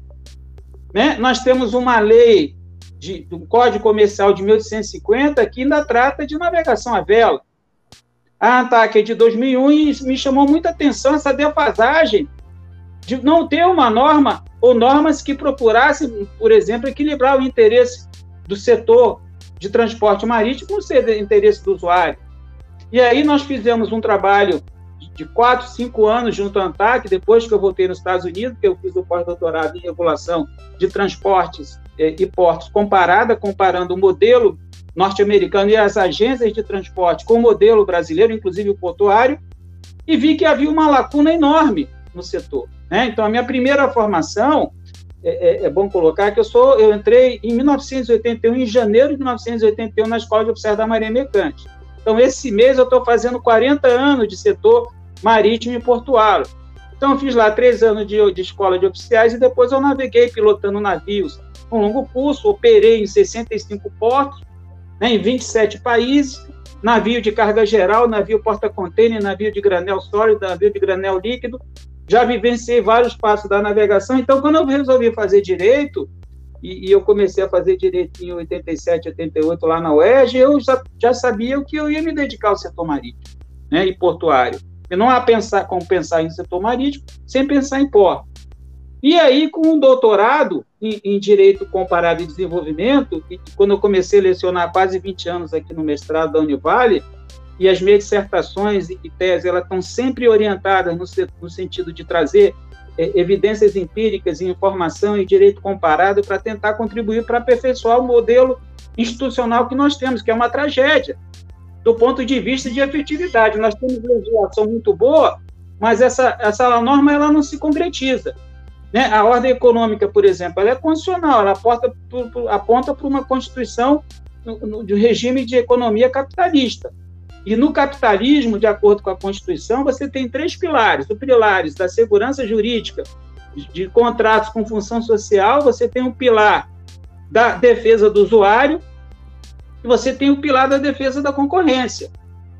E o meu amadurecimento nesses quase 30 anos como advogado me fez que não ver na defesa muito de importador, exportador e de alguns armadores pequenos e, e terminais não verticalizados também, que não tem como você equilibrar esse interesse público, que é a função da agência que foi criada em 2001, sem ter a perna da defesa da concorrência. Então, hoje é impossível você fazer uma defesa do interesse público num setor regulado, né, de altos investimentos e de barreiras de entrada grande para quem já está dentro, geralmente eles convencem ou capturam o regulador para criar barreiras de entrada para quem está fora não entrar e quem está dentro não sai. E isso tem sido muito comum no nosso setor. Nós temos o caso aí da RN1, né, que foi anulada pelo TCU, onde se criou uma barreira de entrada. No setor portuário também não é diferente. Né? Eu orientei uma dissertação durante dois anos e meio e, e esse rapaz ele, ele acompanhou os preços de ter dois terminais verticalizados aqui na região sul e que eles detêm 96% da operação do Estado, onde se observou reajuste entre 8 e 10 vezes o, o, a inflação no período. Nada justifica um reajuste, né, uma armazenagem que custava 230 reais por uma carga CIF, né, de valor CIF eh, de 100 mil reais em 2010, 2011, em 2019 e 2020 ser 2.300 reais. Então, isso é o quê? Isso é um problema de falha de mercado. Aí você tem a agência reguladora para intervir nesse mercado para equilibrar os interesses. E o papel da agência reguladora, que no nosso caso em ANTAC, é um papel complexo, difícil, né? ela vem sofrendo, se aproveitando de uma curva de aprendizado, porque ao mesmo tempo que ela tem que garantir o retorno do investimento do investidor privado, ela tem de outro lado que tem que garantir a defesa do usuário. E não há como fazer isso sem defesa da concorrência, porque geralmente quem é detém mais de 20% do mercado relevante, tem uma posição dominante, ele abusa dessa posição. E aí cria externalidades negativas, práticas abusivas, né, sonegação fiscal, né, nós temos aí o caso do THC Capatazia, né, que algumas prefeituras já estão autuando alguns armadores e agentes para devolver o ISS que é sonegado. Então nós temos um problema. Então esse meu capítulo ele chama atenção para isso. A regulação ela é importantíssima, né? Ela, como o ar que está nessa sala aqui, se nós retirarmos o ar, nós, nós não vemos o ar, mas se nós retirarmos, vai sentir falta. Se não tivesse regulação aqui, não teria essa qualidade na transmissão, apesar que nós possamos criticar. Tanto na telefonia móvel, quanto na, na, na telefonia, quanto na energia. E se eu estou bebendo água aqui, é porque tem Agência Nacional de Água. Se eu tenho um plano de saúde, né? Eu tenho Agência Na Nacional de Saúde Suplementar, eu tenho Anvisa aí para tratar de, de alimentos e, e, remédios, né? Esse problema da pandemia é o quê? É um problema de regulação no que se refere à vigilância sanitária da China. Né? O governo chinês abafou, capturou né, a, a quem estava, né, eh, deveria dar transparência da tecnicidade da regulação. Né? Eu já fui na, na China algumas vezes e todo mundo sabe que aqueles mercados públicos, com animais expostos, cobras e tudo, sem fiscalização, sujo, aquilo não ia dar certo em algum momento. Né? Então, nós estamos hoje sofrendo por causa de um problema de regulação setorial. A Anvisa da China não trabalhou como deveria ter trabalhado. Né? Então, a regulação ela é importantíssima. E a regulação, para defender o interesse público do nosso setor portuário, para prestar o serviço adequado, que é um direito constitucional que também está na ordem econômica, o serviço adequado ele pressupõe algumas condições, como a, a questão da segurança jurídica, da previsibilidade nos contratos, na questão da eficiência, a questão da modicidade, a questão da transparência né? E um problema que nós vemos no nosso setor portuário marítimo é a falta de transparência. Né? E eu aprendi isso no pós-doutorado lá nos Estados Unidos, 2007, 2008. Publiquei esse livro aqui, né? que é, é uma análise comparativa com várias sugestões que nós vimos lá no modelo norte-americano, que ao longo desses 13, 14 anos nós estamos tentando implementar aí, né? No primeiro momento junto à agência e no segundo momento via órgão de controle, né? Ministério Público, TCU, Tribunal de Contas da União, grande parte das normas hoje estão em audiência pública pela ANTAC no setor portuário e marítimo, ou é decisão que foi determinação, ou é recomendação do TCU. Porque a agência está começando a ter uma curva de aprendizagem, tem um corpo muito qualificado, mas ainda falta né, a pegada de conhecer a beira do cais e o convés do navio. Né? Nós vemos em algumas agências, isso não é só um problema da ANTAC, diretores que não são capacitados e qualificados, tanto quanto alguns servidores, que são nomeados por partidos políticos sem ter vivência nenhuma. Isso é inconcebível, isso é impossível no modelo regulatório norte-americano.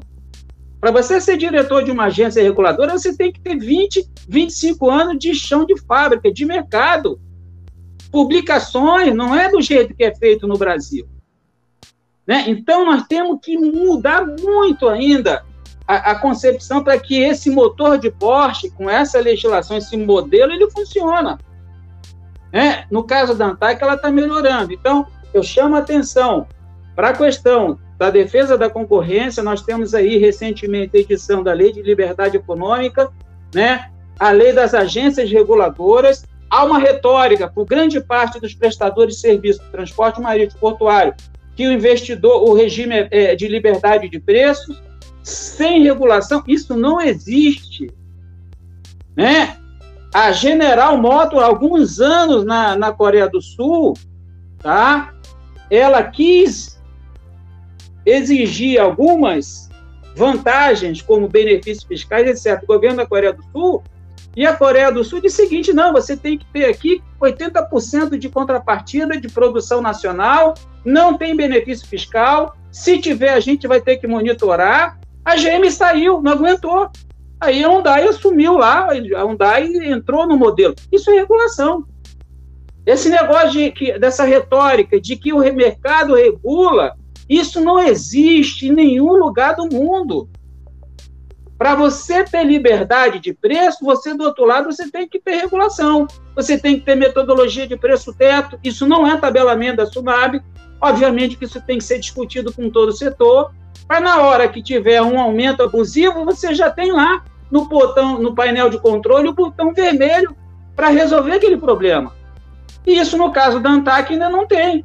Mas tem uma discussão aí do THC 2 que virou SSE. Até agora, a ANTAC está criando uma metodologia de preço teto, de serviço de agregação integra. O problema é que é decorrente de uma simetria de informação, que foi a falta de transparência da ANTAC permitir que o THC capatazia fosse cobrado pelo armador, ou seu agente, a título de ressarcimento.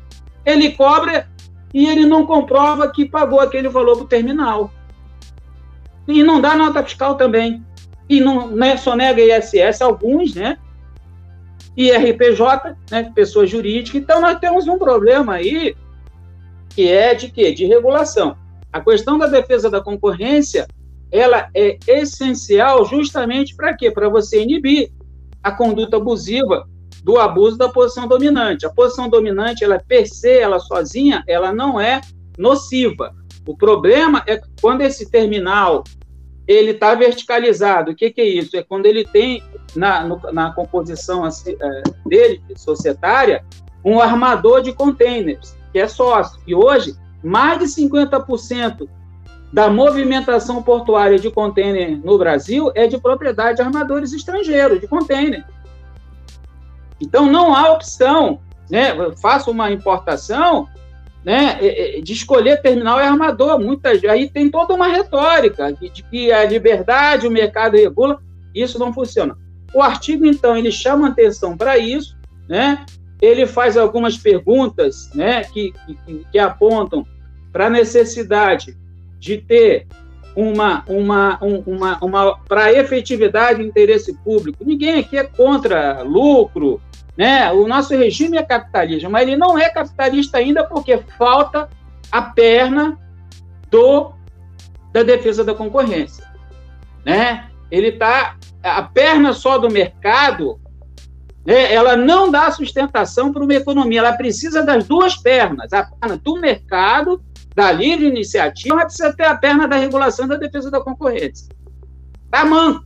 O modelo nosso ainda, e o modelo ele se agrava quando a regulação que a ANTAC fez, o modelo é de regulação ex post, não é ex ante, como é o modelo chinês. O que, que é o modelo ex post? Liberdade de preços, o usuário lá que se sentir prejudicado faz a denúncia que nós vamos analisar. Não tem registro prévio, né, de, dos valores que são cobrados quando há reajuste.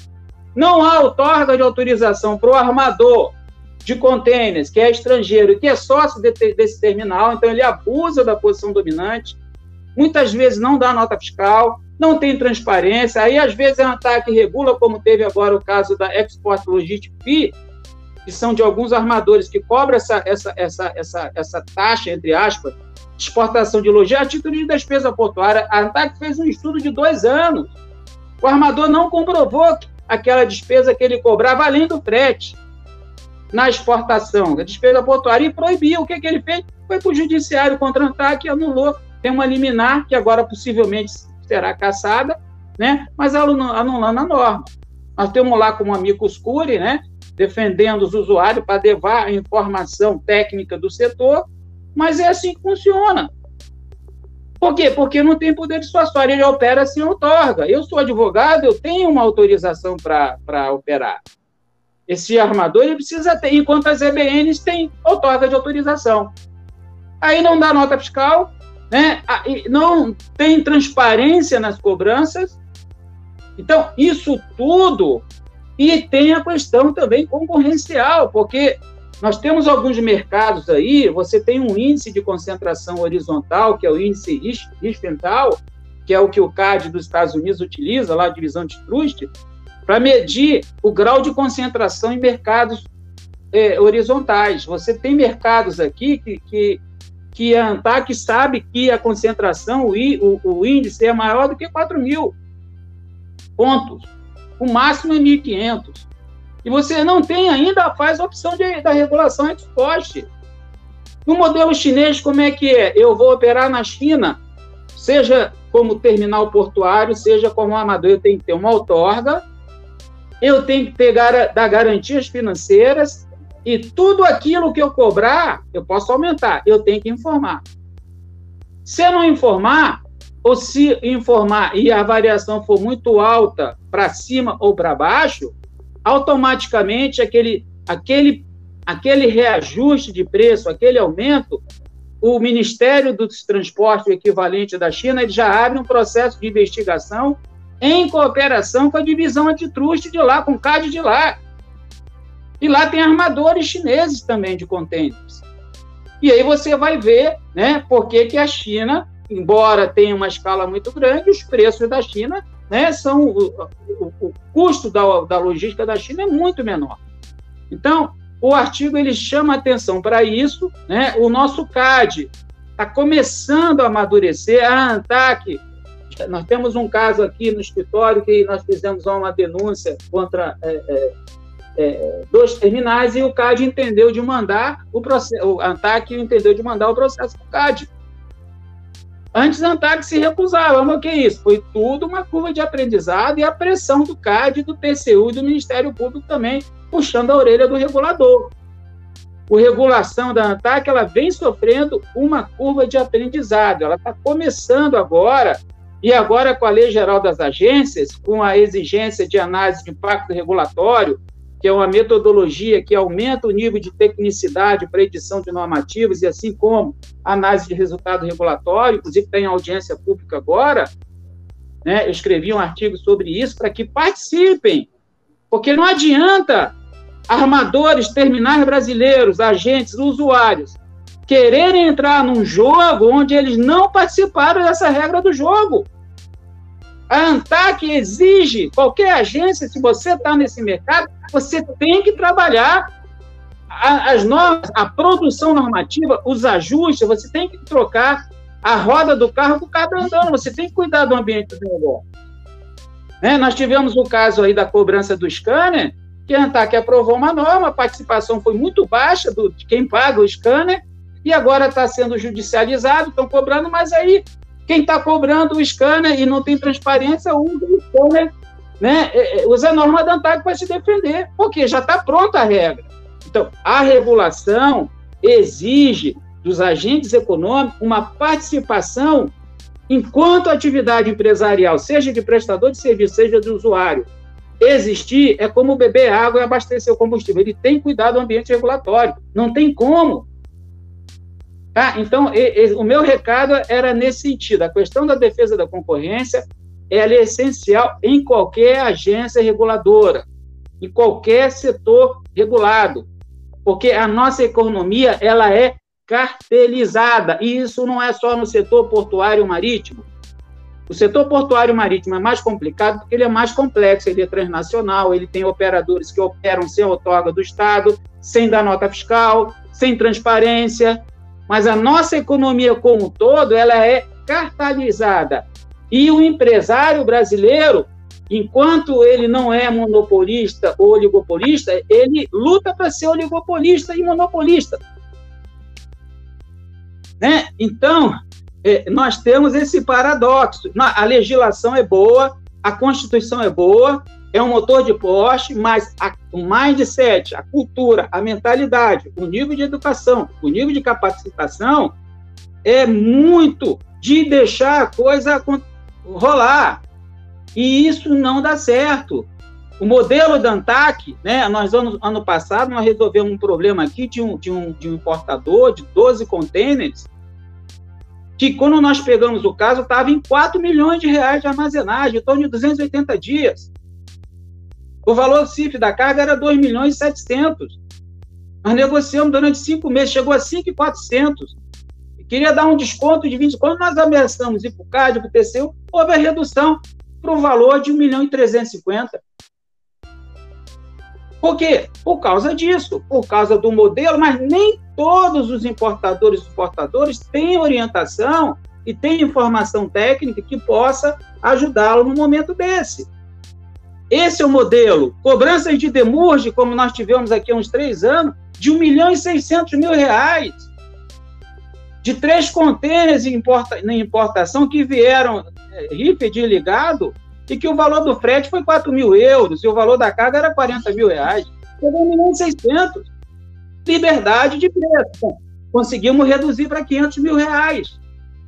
É muito, é, mas era 1 milhão e 600. Então, isso é o modelo que a, a, a opção, a escolha regulatória da ANTAC fez. É um modelo que ele está sendo testado. É possível que daqui a algum tempo tem que se exigir uma análise de resultado regulatório desse modelo.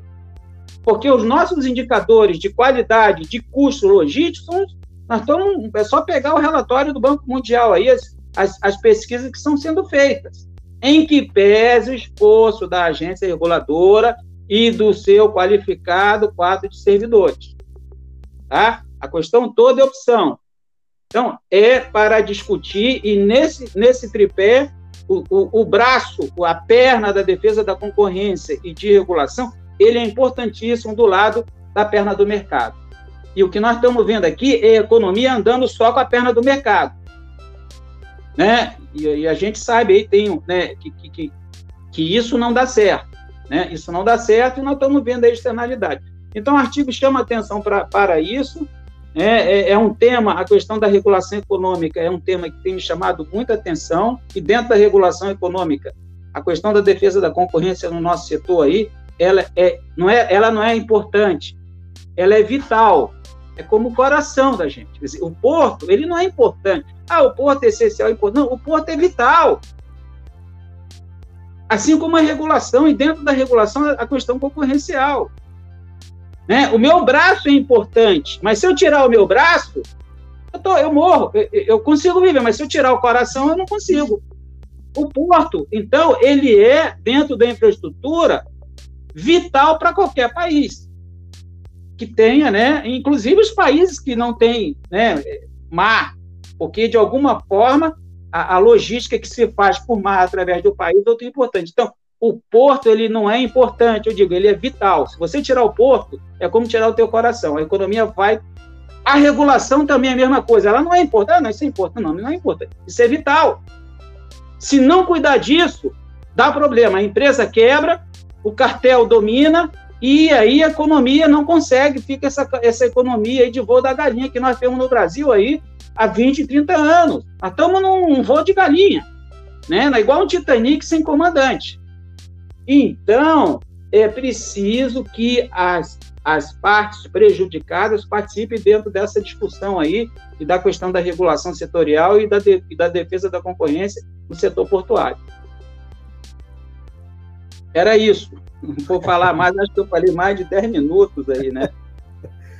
Mas poderia ter me avisado, Montes, é que eu me empolgo aqui com esse tema aqui, que é um tema muito importante.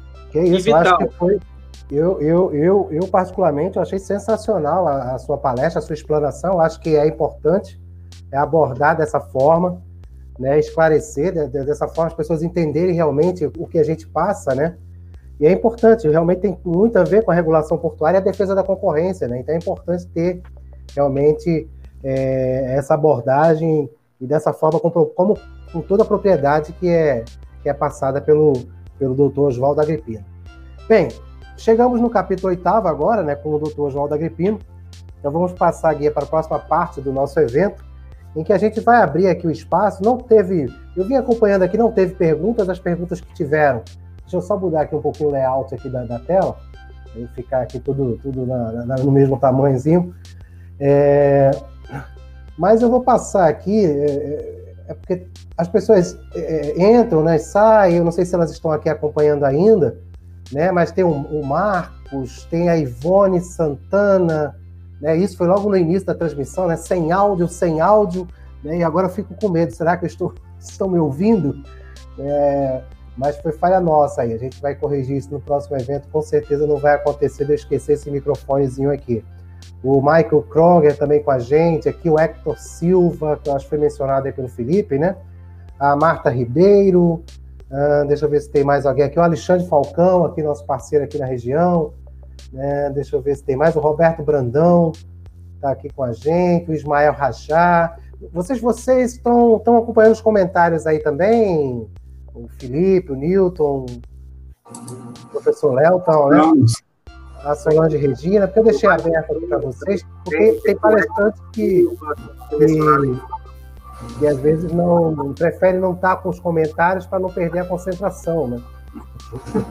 Então, mas eu deixei liberado aí para vocês aí o, o Paulo Corsi, aqui que vai estar no evento com a gente aqui na segunda-feira, a Luciana Guerizzi, o Richard, ver quem tem mais aqui. Pessoal, Alan Pacheco, o Marcos, que fez até contato comigo aqui no WhatsApp, que ele já adquiriu aqui o livro. Pessoal, é uma oportunidade, é uma oportunidade, realmente, essa é uma obra, eu tive a oportunidade também de adquirir essa obra, é uma oportunidade, é, o conteúdo dela realmente é riquíssimo, são quase 700 páginas, então é muita informação, eu acho que do planejamento, né, a operação, com certeza a gente vai vai estar com ele ali do lado, ali no, no, na cabeceira, na cabeceira da cama, preparando a próxima operação, com certeza. É... O Ivan Campos também aqui, o Ivan Campos é nosso parceiro aqui na MTZ, nosso, nosso supervisor de operações, está sempre com, ligado aqui no nosso, no nosso trabalho. O Ednei Barbosa também aqui com a gente. Entrar, entrar aqui por último aqui o Rafael Paturi, a Eli, o Jean Coutrin, o Edson Souza, ah, o doutor Oswaldo aqui também fez um comentário. Pessoal, eu vou fazer o seguinte: é, as perguntas que seriam, né? É, onde adquirir o livro, né? Eu, eu, vou passar aqui na tela. Eu coloquei nos comentários também. Tem o Eduardo Costa, o professor Léo, acho que caiu a conexão dele. Mas eu vou passar aqui na tela. Esse é o link né, da, da, do, de quem quiser a versão digital, né? É, claro que aqui na tela vocês não vão conseguir, mas aqui na, na no, no, no, nosso, no nosso canal no YouTube, aqui, lá embaixo no, nos comentários, né, na, na, descrição do tema, tudo tá lá o link para a versão digital, né? E também tem aqui o link para o formulário da reserva do livro físico. Também tá o link lá no, no, aqui no YouTube também para quem quiser também a, o físico que vai ser produzido a partir de fevereiro, né, professor Milton? Uh, e também tem um detalhe aqui, vou, vou colocar aqui o, o, contato da Lourdes Fernandes, que é da editora, né? É, para quem tiver alguma dúvida, quiser tirar algum dúvida, fazer contato com ela aqui, que também está disponível né, aqui para aquisição do livro. Eu, particularmente, né, já tenho um pouco mais de 20 anos na área, é, e realmente nunca vi uma obra tão completa, né, pra, e de forma tão didática. Né, de, de, é, o pessoal está pedindo para publicar em inglês. Que nem lá fora tem uma obra dessa envergadura. Eu já coloquei para o Newton que ele precisa ver uma editora, fazer um orçamento aí para publicar em inglês. O problema do Brasil é que nós não somos lidos lá fora. Tem uma história de um excelente físico, brilhante, que descobriu lá uma, uma, uma, uma teoria lá em Londres há muitos anos, na, na universidade na Inglaterra, voltou para o Brasil, continuou e tal, se aposentou. O colega dele lá, que pegou carona dele, continuou produzindo e virou prêmio Nobel. O outro continuou produzindo em português. Então, nós temos que produzir em inglês para sair dessa província que o Brasil é um país grande, com esse esporte, nós somos uma verdadeira aldeiazinha, entendeu? Na academia, com exceções, é claro. Mas para quem viaja para fora, por que, que nós não somos conhecidos? Porque a gente publica muito em português. Quando publica, diz que publicou em idioma, vai ver o espanhol, ninguém lê. Nós precisamos ser lidos lá fora. Eu, quando eu faço publicações lá fora, eu tenho um feedback que é enorme. Entendeu? Porque todo mundo, muita gente se interessa que aqui no Brasil não. O cara tem que ir para fora para publicar em inglês, para talvez, antes, depois de morrer, ser reconhecido. O Brasil, isso. Então, Montes, bota a pilha aí no Newton. Newton, nós estamos à disposição aí para ajudar, para publicar, traduzir. Esse, não é espanhol, tem que ser em inglês. Para sair da província. Aí vai todo mundo junto, os autores vão junto com a obra. Porque que nós fazemos muita coisa no Brasil e o brasileiro, com exceções, os que estão aqui, não são desse tipo. Não valoriza o brasileiro, o cara tem que ir para fora. E tem muito talento, tem uma massa de jovens aí, uma massa crítica, que dá show em qualquer país do mundo. Só que essa turma toda agora, muita gente vai debandar, ninguém vai aguentar. Debanda, vai lá para fora, porque lá tem condição de pesquisa, tem tudo. Uma obra dessa aí que o Newton fez, né? Vamos traduzir para o inglês, Newton. Já fizemos o papel aqui, o dever de casa em português, vamos publicar em inglês. Vamos, próximo passo, próximo passo. Então vamos Obrigado ver. Pelas, for, pelas dicas. Aí possível, o Montes vai fazer um curso de inglês, vai fazer uma live em inglês, Montes, você como moderador. Aí vai ter 200 vezes mais audiência que agora, que tem aqui 20 assistindo. Uma obra dessa em inglês tinha 20 mil pessoas. Eu aceito o desafio, viu? Eu aceito o desafio. Mas vamos dar aí uns três anos, né? Uns dois a três anos, né, Nilton?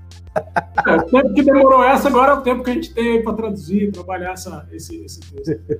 Mas eu, eu, eu gostaria de fazer um, um, um comentário né, nesse, nesse contexto, que é, o, o, o, interessante é a grande diversidade né, que a gente tem, efetivamente, por isso que o, o, tema ele é, ele, é muito, ele é muito dinâmico, né, que são várias vertentes para a gente discutir. Né, e nessas discussões a gente tem que, a gente acaba né, tendo é, a oportunidade, quando consolida o trabalho, né, de ter todas as, as visões com percepções e também com a, a, as vivências diferenciadas. Então, acho que a, a, contribuição que a gente, que a gente traz né, nesse, nesse, nesse livro é justamente isso, né?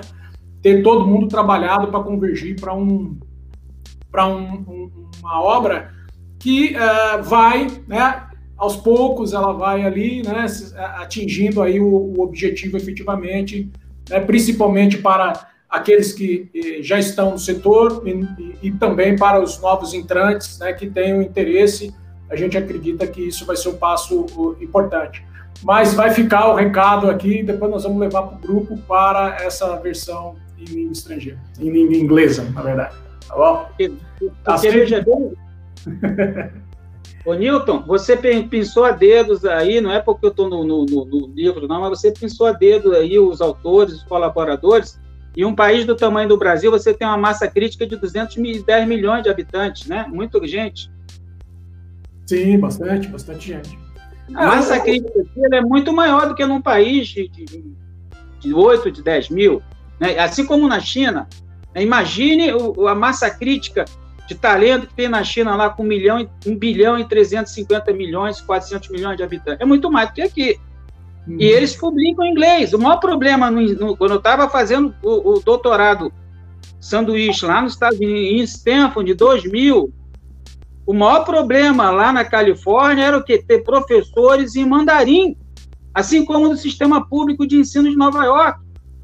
Porque você tem na China hoje 300 milhões de ingleses, de chineses aprendendo manda, é, de chineses aprendendo inglês. 300 milhões de chineses aprendendo inglês nas escolas públicas. É, mais, é a população. Imagine essa garotada daqui a 10, 15 anos. E os Estados Unidos não tem isso. E nós não temos, né? Nós temos até problema de português aí. né? Então, o, o inglês é, é a língua mais falada e os chineses já perceberam isso também. Né? Você pode ter até mais gente falando mandarim no mundo, mas a língua, 70, 80% dos sites da internet são sites em inglês. Né? O nível de impacto de um artigo científico publicado em inglês, ele é imensamente maior do que um nível um artigo publicado em francês, em, em português, em espanhol. O fator de impacto, você vê as publicações, é enorme. Aí a ciência circula com muito mais velocidade e qualidade lá do que aqui. Por isso que o Newton já, já disse que vai publicar em inglês, viu? Vamos preparar essa versão em inglês. Mas acho que o, o, o, Hector tem uma pergunta aqui, o, o, o dá uma olhadinha. É, o Hector está perguntando, gostaria de saber se essa obra contempla equipamentos portuários. Sim, contempla os equipamentos portuários, sim. A gente faz um overview geral sobre todos os equipamentos é, portuários é, para as diversas características de carga. Isso a gente trabalha isso em, é, no capítulo Operações Portuárias e também temos o, o capítulo 6 que também trata dessa questão. Então, a gente, isso foi um ponto que a gente é, também é, tomou o cuidado de trazer esse, esse, esses aspectos, porque eles são, eles são importantes, né? É que a gente comentou no início, aqui nós estamos do capítulo 1 ao 8, né? ainda nós temos 9 ao 16, que tem mais outras, outras vertentes, que a gente fala de, da área ambiental, fala de sustentabilidade, fala de mudança climática, vai falar de é, é, relação porto-cidade, vai falar de inovação tecnológica, enfim, então o livro ele, ele, ele, cobre bem essas, essas variabilidades todas que nós temos dentro do setor. Mas respondendo ao Hector, isso está tá coberto, sim. Perfeito. Então, pessoal, já são é uma hora e cinquenta já de, de, de, live, tirando os dois minutos que eu iniciei mudo, né? Então, 1h48, que eu vou cortar lá da transmissão. É, mas vamos agora para o nosso encerramento, né? Eu vou abrir o espaço agora para as considerações finais. Né? Eu vou passar aqui para o doutor Oswaldo Agripino fazer suas considerações finais aqui e agradecer por participar aqui de mais um evento aqui no nosso canal. A única, assim, é, eu queria agradecer a, a primeira iniciativa do Newton, o convite que ele me fez para contribuir à diversidade né, de, de temas e de perfis técnicos, profissionais, ideológicos na obra. Né? Não há ciência sem ideologia, isso não existe. Né? É, dizer que a obra, para mim, é a melhor obra que trata do tema, assim como o professor é, é, colocou é, a questão da obra do Stopford, né? É, ela, ela na área de planejamento portuário aí, ela está, te digo, até mais ou à altura né, dentro do setor, como a livro, o livro do, do, do, do Stopford foi traduzido para o português. Né? Então, o que eu recomendo e peço a todos do setor que a leiam, é que tenham como manual, ela também será publicada impressa, né, o, o, o foi, ela será publicada, leiam, façam críticas ao, aos autores, ao Nito, para que numa segunda edição é, ela seja é, atualizada, revista ampliada, né? Ela é uma, ela, ela é uma obra aberta também, né? Dentro do perfil do Newton, acho que vai ter possivelmente que numa segunda edição pode ter algum ajuste. Então, o que eu sugiro é isso. É um setor fascinante, né? Isso tem aí a questão do navio, a questão do porto, é, é, é o é fio condutor que nos une. Só peço todos que a leiam e, e, e façam, porque uma obra só vale depois que ela é lida. Né? Enquanto não tiver lida, nós vamos ficar aqui discutindo, né, levando a informação, mas tem que ler. A internet, ela, ela não dá.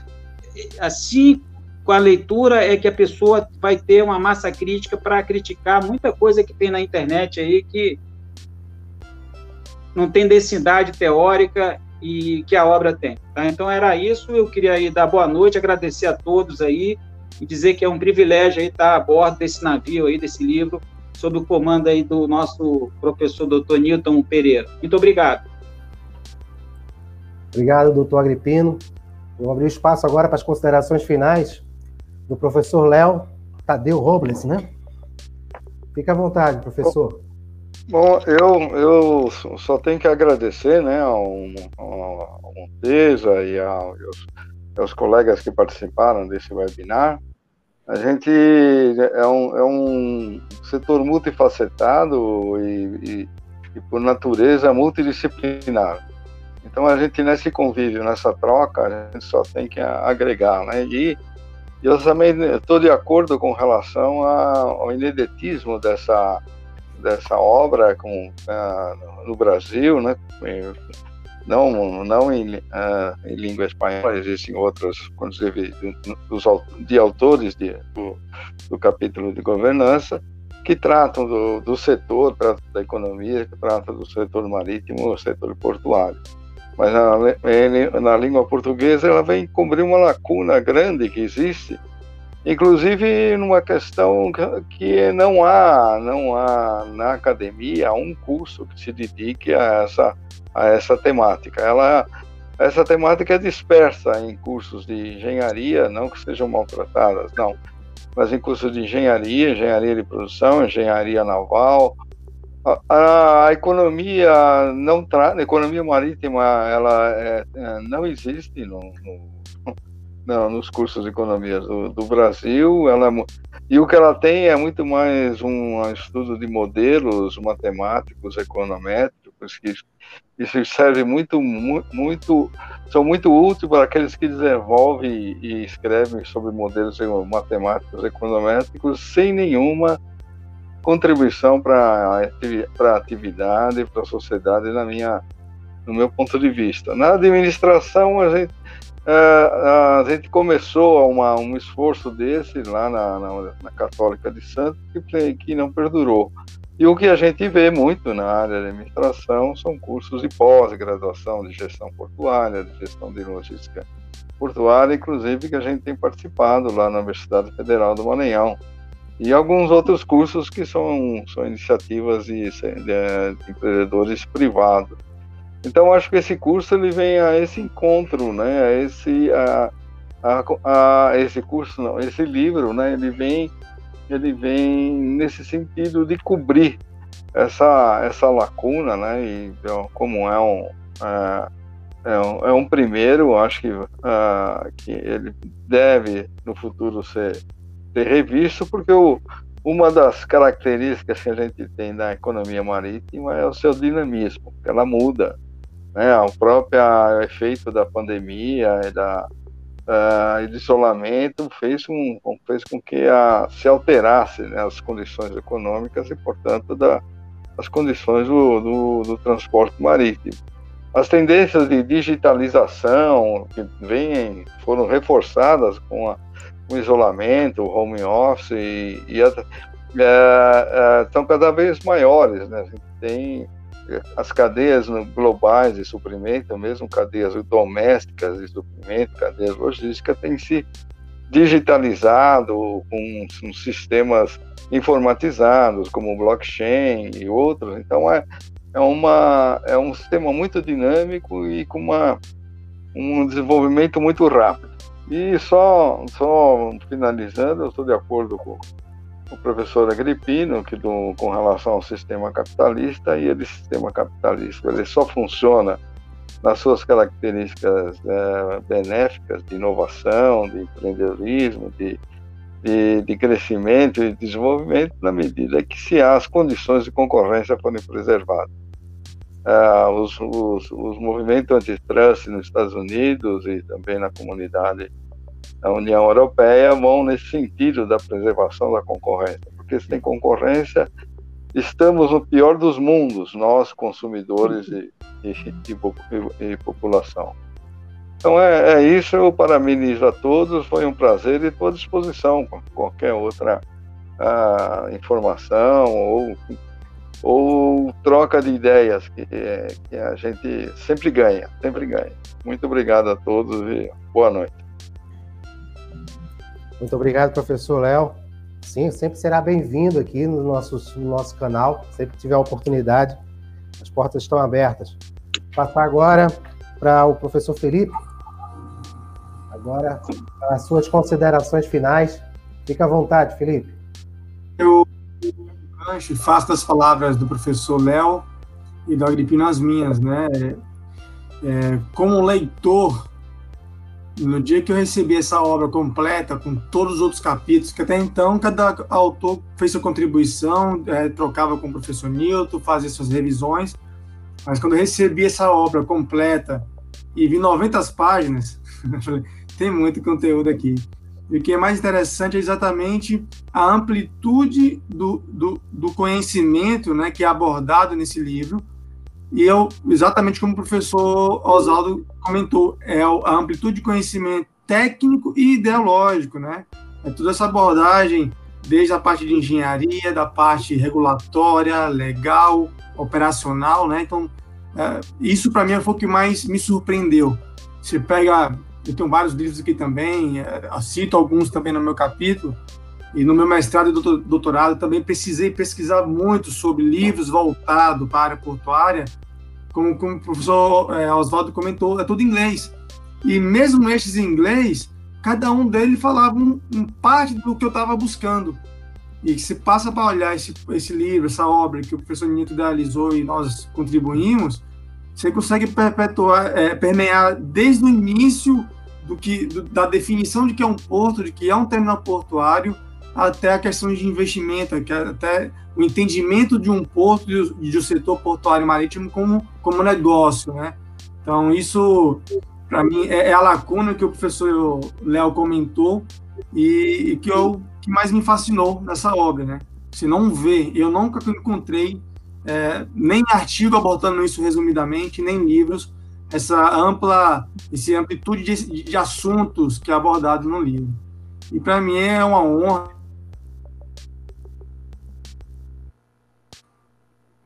participar aqui no canal. Pelos colegas que estão acompanhando, peço que dê um like aqui na página e no canal do Montes. Isso contribui, contribui para o canal, né, Montes? Um abraço toque o sininho, toque o sininho. Um abraço para o amigo é. Rodrigo, que entrou há pouco. É, Ednei fez até uma pergunta aqui sobre automação, sobre de, de equipamentos, né, que é a tendência da indústria 4.0, não vou me estender muito, mas é, a tendência dos grandes investimentos e principalmente dos terminais novos é buscar exatamente a automação uh, de todos esses equipamentos, independente de qual seja o tipo de carga ou tipo de terminal, né?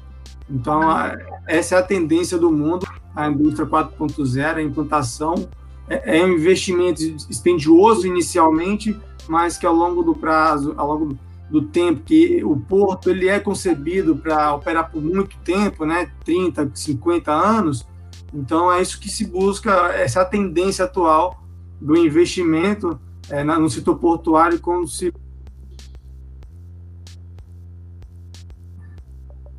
é isso, agradecer a todo mundo é, peço a todos que acompanhem a segunda etapa desse livro, vale muito a pena. Estarei lá como, como ouvinte. E agradecer a todo mundo, mais uma vez, professor Nilton, professor Agripino, professor Léo, meus mestres, meus amigos, professor Nilton, professor Léo, aqui, uma honra. E é isso, muito obrigado, Montes. Bom trabalho. Muito obrigado, professor Felipe. É, e obrigado aí por ajudar aí a chamar o pessoal para se inscrever no canal, né? Apertar o sininho, né, professor Léo? Isso. a gente está sempre produzindo conteúdo. Nossa ideia é essa, sempre trazer conteúdo aí que só vem agregar a nossa comunidade, né, o nosso segmento. É... O... Vou passar agora o espaço agora para o idealizador né, desse projeto, dessa grande obra, né? Tá, tá no controle dele e não poderia ficar, né? É, deixar é, de dar as considerações finais agora, professor Newton. É, o espaço é todo seu. Obrigado, Montes, mais uma vez. É, eu, eu, vou finalizar repetindo o que eu comecei falando, né? agradecendo a cada um dos meus colegas que aqui estão, o professor Léo, Felipe também professor, o professor Oswaldo Agripino, né, o Montes, que organizou essa live na noite de hoje, a todos os outros autores, nossos amigos que não puderam estar aqui conosco por uma questão de, de espaço também, né, e tempo, e aos todos os depoentes que eh, tiveram assim eh, a iniciativa de participar com a gente. Então, sem vocês, isso não seria não seria possível.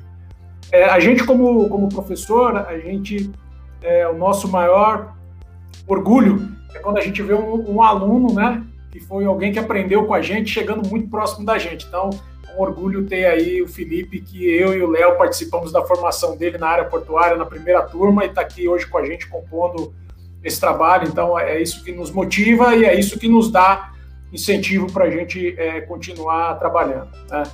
É, a, a, gente até, né, se a gente pudesse, esse livro seria open access para todo mundo é, fazer download, enfim, mas por uma questão é, efetivamente aí é, da, do volume, né, e da quantidade de, de, trabalho que a gente que a gente teve, né, e, e tem os custos da editora também.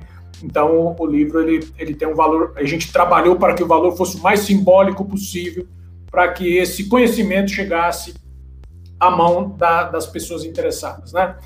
A, a, a, gente, como professor universitário, é, sabe das lacunas que existem nesse conhecimento, né? É, principalmente porque nós somos um país marítimo, porém nós não sabemos disso. Né? Então, acho que o livro ele vem quebrar um pouco desse paradigma também e trazer essa contribuição para os leitores, né? Para que eles entendam que nós somos um país marítimo, temos que aproveitar a vocação natural que a gente tem, que é um litoral de 8.500 quilômetros, né? E todos os aspectos que permeiam é, essa operação, porque 95% das, das nossas cargas passam pelos nossos portos rumo à exportação. Né? Então, eu acho que é essa grande contribuição que fica. Agradeço a todo mundo que esteve com a gente assistindo, né? os que assistirão posteriormente também. A gente, a gente agradece a todos. É, dê um like, curta o canal do Montes, né? É, subscrevam, aperta, aperte o sininho e que a gente possa, daqui uns dias, estar reunidos novamente para falar do capítulo 9 ao 16 e posteriormente a gente convidar os depoentes também para participar aqui com a gente. Alguns já falaram que tem, estão interessados em contar um pouco da experiência deles também é, no livro. Então, eu acho que isso é, é, muito bacana. Tá bom? Obrigado a todos, uma boa noite é, pela atenção de vocês aqui para conosco. Obrigado. Obrigado, professor Newton. É, e ficamos aqui, né? O nosso, o nosso espaço aqui está aberto para vocês. Vamos agendar, vamos marcar o, o, complemento né, dessa, desse nosso webinar, né, com os, os, próximos capítulos aí desse, desse livro.